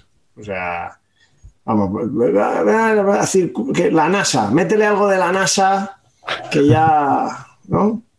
Y luego Cuestra América para la Copa América siguiente, Cuestra Europa para la Euro siguiente y Cuestra Olimpia para los Juegos Olímpicos siguientes. O sea, todo perfecto. Cuestra significa, además, que lo he buscado, La búsqueda. la de las- búsqueda de las estrellas. Sí, sí, eso ya he leído yo también. Madre mía. Sí, muy intensitos, muy intensitos. Bueno, hablamos de la camiseta de Estados Unidos, si os parece, ya que la has mencionado. Sí, ¿eh? Porque además no sé si se pusieron otra, yo creo que llevaron esa casi todos los partidos. Una Ah, no gris. ¿no? O sea, una gris con las estrellas. Pues de puro fea que es, me gusta, macho. Hombre, ha quedado como un poco como original, ¿no? Adidas, ¿no? Por lo menos sí, es un. Es Pero otra vez, otra vez, es, está bien tirada, tío. Es me la pela el fútbol. Es que Sí, sí, sí. está bien, está bien. O sea, voy a organizar Incluso- un mundial y voy a ir con esta cosa. Y dices, "Oh, me la sopla todo. Incluso eh, estrenan escudo, la US, con la Sí. pelota. Siempre es la, misma pelota con la misma. Eso, sí, sí, desde el. Mundial de España. eh, pero, pero que es un logo que es como de equipo de básquet, ¿no? De la NBA. De franquicia, Sí. sí. Sí, Que- que pero ahora ya, franquicia los- cutre, ¿eh? ahora ya De- son, son más comunes, pero entonces. De la CBA, no de la. NBA, de la CBA. Los, los Albany Patroons, ese tipo De de, la peli, de la peli esta de las ¿Cómo se llama el equipo de las palmeras? De, Hombre, los Flint Tropics. Eso es lo máximo. Qué peliculón, macho. ¿De qué película hablamos? Perdón. ¿Cómo se titulaba? No me sale, tío. Eh, Bueno, ponemos rótulo también. el de Will Farrell, ¿no? Will Farrell, sí. Will No Farrell jugando a baloncesto. Ajá. No se lleva a estrenar en el cine, yo creo, ¿verdad? Sí, ¿no? ¿Sí? ¿Eso es en el cine de España? Yo creo que. No lo sé. Yo es que No me, me pilló el estreno en, en Nueva York, macho. Y, y me fui ahí del tirón con, con grandes aplausos por parte de mi señora, como comprenderéis. Pues yo quería comentar sobre todo. Semi-pro ¿no? se llama la peli. Semi-pro, eso. Semi-pro. Yo quería comentar eso. Ese comercial de Umbro, ese, Macal ese McAllister que se bajó, Sí, sí, sí. vamos. ¿eh? ese MVP, McAllister MVP del Mundial. duda. convencido de que las. Bueno, lo único que no consiguió es que Argentina fuera de Umbro porque las Malvinas Claro. Porque por el rollo de las Malvinas tiene que ser, no hay ninguna explicación más. Porque Colombia, Brasil, eh, Bolivia, eh, todas estas selecciones curiosamente vestían umbro. Eh, bueno, un diseño, bueno, relativamente como, como con intento de, de dibujo, ¿no? De dibujo acuoso por, por debajo. Brasil tuvo que cambiarla porque llevaba tres escudos de los tricampeones, como tres escudos así, no sé cómo se llama, ese jaspeado que hace que, que según como mires la camiseta se, se vea el dibujo, ¿no? Y, y al, ganar el Tetra, digamos, pues ya tuvo que cambiarla para la el siguiente periodo de, de- de juego. Pero, pero yo ese, ese comercial, la verdad que, que se ganó, se ganó lo suyo. Y luego hay una camiseta de, si recordáis, hay una camiseta de Nigeria, que Nigeria ya en la camiseta verde ya tiene como que Adidas permitió que cada selección cogiera un poco, así como había unificado mucho en el anterior mundial, habíamos visto, ¿no? Las líneas así. eh, ahora cada, cada camiseta tenía como una ida de olla. Y la de Nigeria tenía como una especie de, de- de- no sé cómo, no sé cómo decirlo, de, de colores aquí un poco tirando a raciales o tirando a de, corte africano. Y luego la segunda camiseta ya era eso, o sea, era ese estampado, era un estampado que es una cosa así. De maneras, yo te digo que aquí ya es eh, diseñadores que no han visto un partido de fútbol en su puta vida eh, utilizando el Illustrator de mala manera. Y luego tuvo Déjame éxito. decir de, de Nigeria que nos dejó este mundial la foto icónica de Jekini celebrando un gol agarrado a las redes de la, de la portería. Una foto muy bonita. Por cierto, que triunfó en este mundial que todos llevaban el número en el pecho. Sí. seguramente por alguna orden estricta, y eso sí que es súper americano, ¿no? O sea, Patch, o sea, yo creo que es de. En, Europa nunca se ha estilado demasiado eso. No sé si es para el público, para la tele, ¿no? No, no sé, tío, pero tienes que llevar el, el número en el pecho, en el pantalón y en la espalda. Hay que llevar 27 dorsales. No sé, o sea, Sí, sí. Y, y, eh, que lo que decía de Umbro, hasta México también. México también iba. Hugo Sánchez de su último mundial, por cierto. Y, y México iba de Umbro también. Y Sí. luego, no sé, que algunos clásicos, pero me llama mucho la atención una camiseta de Irlanda, que siempre ha sido como muy sobrios. Mm. De hecho, en algún texto que he visto, a Irlanda, a Eire, eh, le llaman England B. Porque al parecer tiraron mucho un poco del rollo ese Michael Robinson de. El padre, el abuelo. nacionalización, y porque, como, como no sé si lo hemos dicho al principio, por, por primera vez en muchísimo tiempo no hay ningún representante de, la, de Gran Bretaña, de la isla. Digamos que, que ni Escocia, ni Gales, ni, ni Inglaterra, ni Irlanda del Norte, o sea, no hay ningún británico en puridad.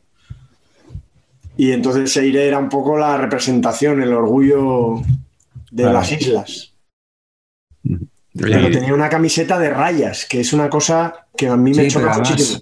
pero lo que te- esta es otra de diseñador que no ha visto un partido de fútbol en su vida. La de rayas inacabadas, esto, esto es una cosa, esto es un finstro, pero Pues parece el Córdoba. O sea, el Córdoba Pero jugó el en Córdoba mal, 94. o sea, el Córdoba de, de Giboba, pero quinta línea, o sea, El Córdoba cuando jugó Salenco en el Córdoba, a lo mejor, ¿no?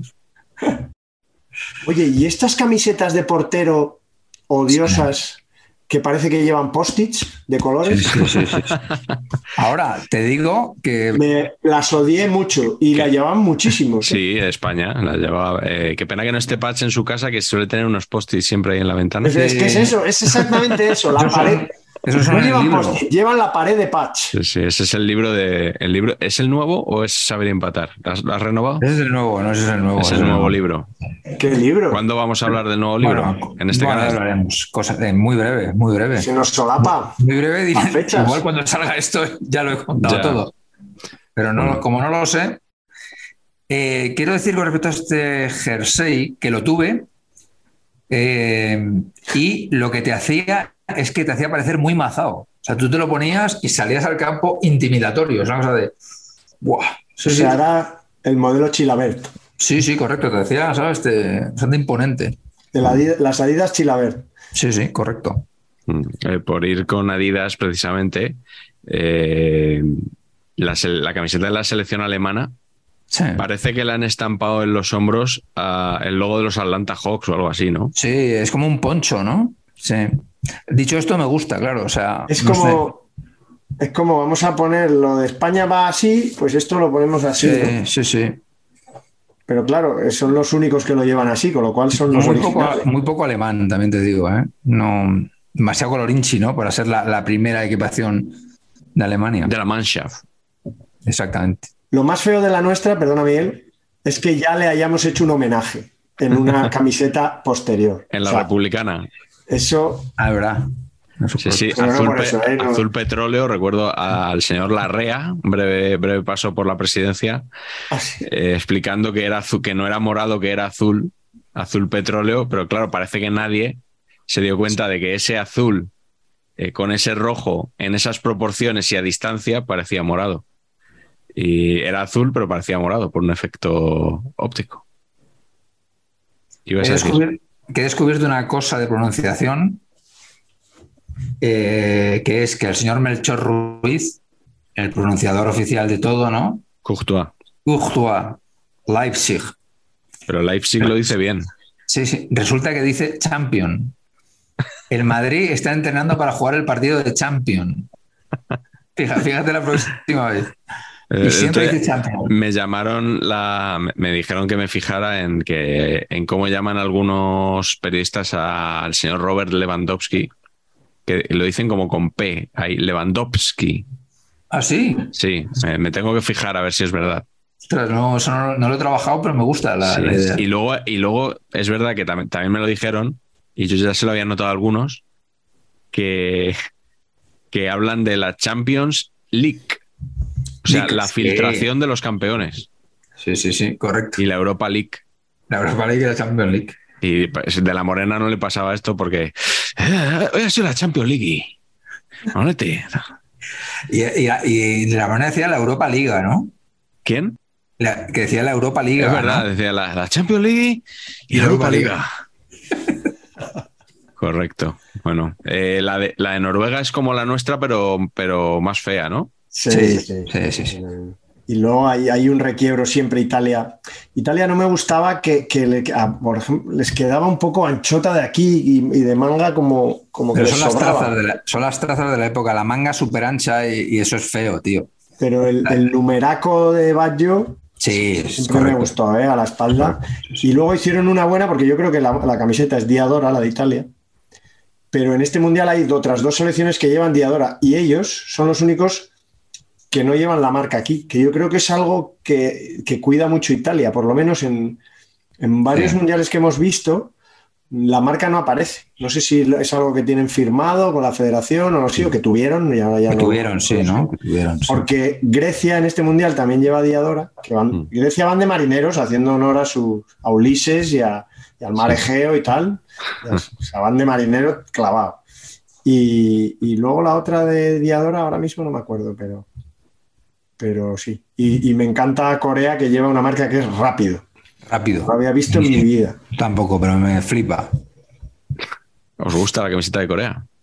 También los colorinchis que le meten, tío, madre mía de mi vida. ¿eh? Eh, Yo creo que es un mensaje oculto, ¿no? Es, como- Sí, sí, es sí, las sí. banderas de barcos. Esto no hay que descartar que fuera una táctica para hipnotizar al equipo contrario o algo, ¿sabes? Esto que te quedas mirando la camiseta mucho rato y podría ser. Eh, me gusta mucho, me gusta mucho más Holanda de blanco pantalón Sí. naranja Sí. que de naranja pantalón blanco en este mundial. Totalmente. Blanco pantalón naranja está muy bien. Totalmente. Porque además, eh, ya eh, lo que he dicho, el, el- el hecho ese acuoso, o sea, el, el dibujo ese que se Sí. entrevé en eso, en el Sí. blanco por lo menos, yo creo que es un blanco plano y, Sí, y pero es el- mucho mejor. exacto. Y tenemos alguna atrocidad más por ahí, ¿no? Bélgica, Eh, Bélgica, Bélgica es otra vez. Bélgica suele ser muy dada a cagarla por, por- por querer inventar, ¿no? Un poco sí, esas- esos hombros. inventar y es una cosa. Es Diadora, es lo que os decía. ¿Veis qué diferencia? Italia, Diadora, coge el modelo bueno. Mm. Estos le dejan solo a uno de Bélgica y entra ahí en el, en el almacén y dice: Esta, que va, les va a gustar mucho a los chavales. Mm, No, Sí, oye, me estoy dando cuenta que Grecia va un poco como yo, como yo hoy, ¿no? Total, tú vas de escocés. Sí. Tú estás hoy haciendo el. Un poquito John Work. guardando la ausencia de los británicos. Y Marruecos, por fin, pues sí, tiene una camiseta que parece, pues no sé, la camiseta de la empresa Chupachus o... Y no lleva el número bien. Marruecos, ¿cómo te quieres clasificar si vergüenza. llevas el número mal? Estás fulminado, o sea, es que esto no te lo perdonan Qué vergüenza. los americanos. Lo llevan en el corazón, ¿no? El número tiene que ir centrado. Centradito. Y Argentina, para mi gusto, demasiado blanco en las mangas. Y muy grandes las mangas. Y muy, hace- bueno, sí, sí, o sea, le hace todavía más. Ese efecto que dices se lo hace todavía más por el tamaño, sí. Sí, sí. Pero- Pero por lo menos llevan una camiseta original, ¿eh? O sea, quiero decir que es diferente a las a las demás Adidas. Que, Esto hay que que- vendérselo a Classic Football Shirts, este Sí, sí, ¿eh? hay que escribirles. Hacemos un spin-off o lo que sea. Que... Tenemos very interesting thing to tell you y para adelante. Sí, ¿os acordáis del hashtag los modistos? Sí, es verdad. Hostia, ¿Eh? sí, sí. Hace, estoy hablando de hace más de 10 años. O sea, Los anales de Twitter, sí, señor. Los orígenes estaban los parabólicos, los modistos. Es anterior a Panenquita, incluso. Sí, es que en esa época eran parabólicos, no eran panenquitas todavía. Un tuitero ha sido condenado.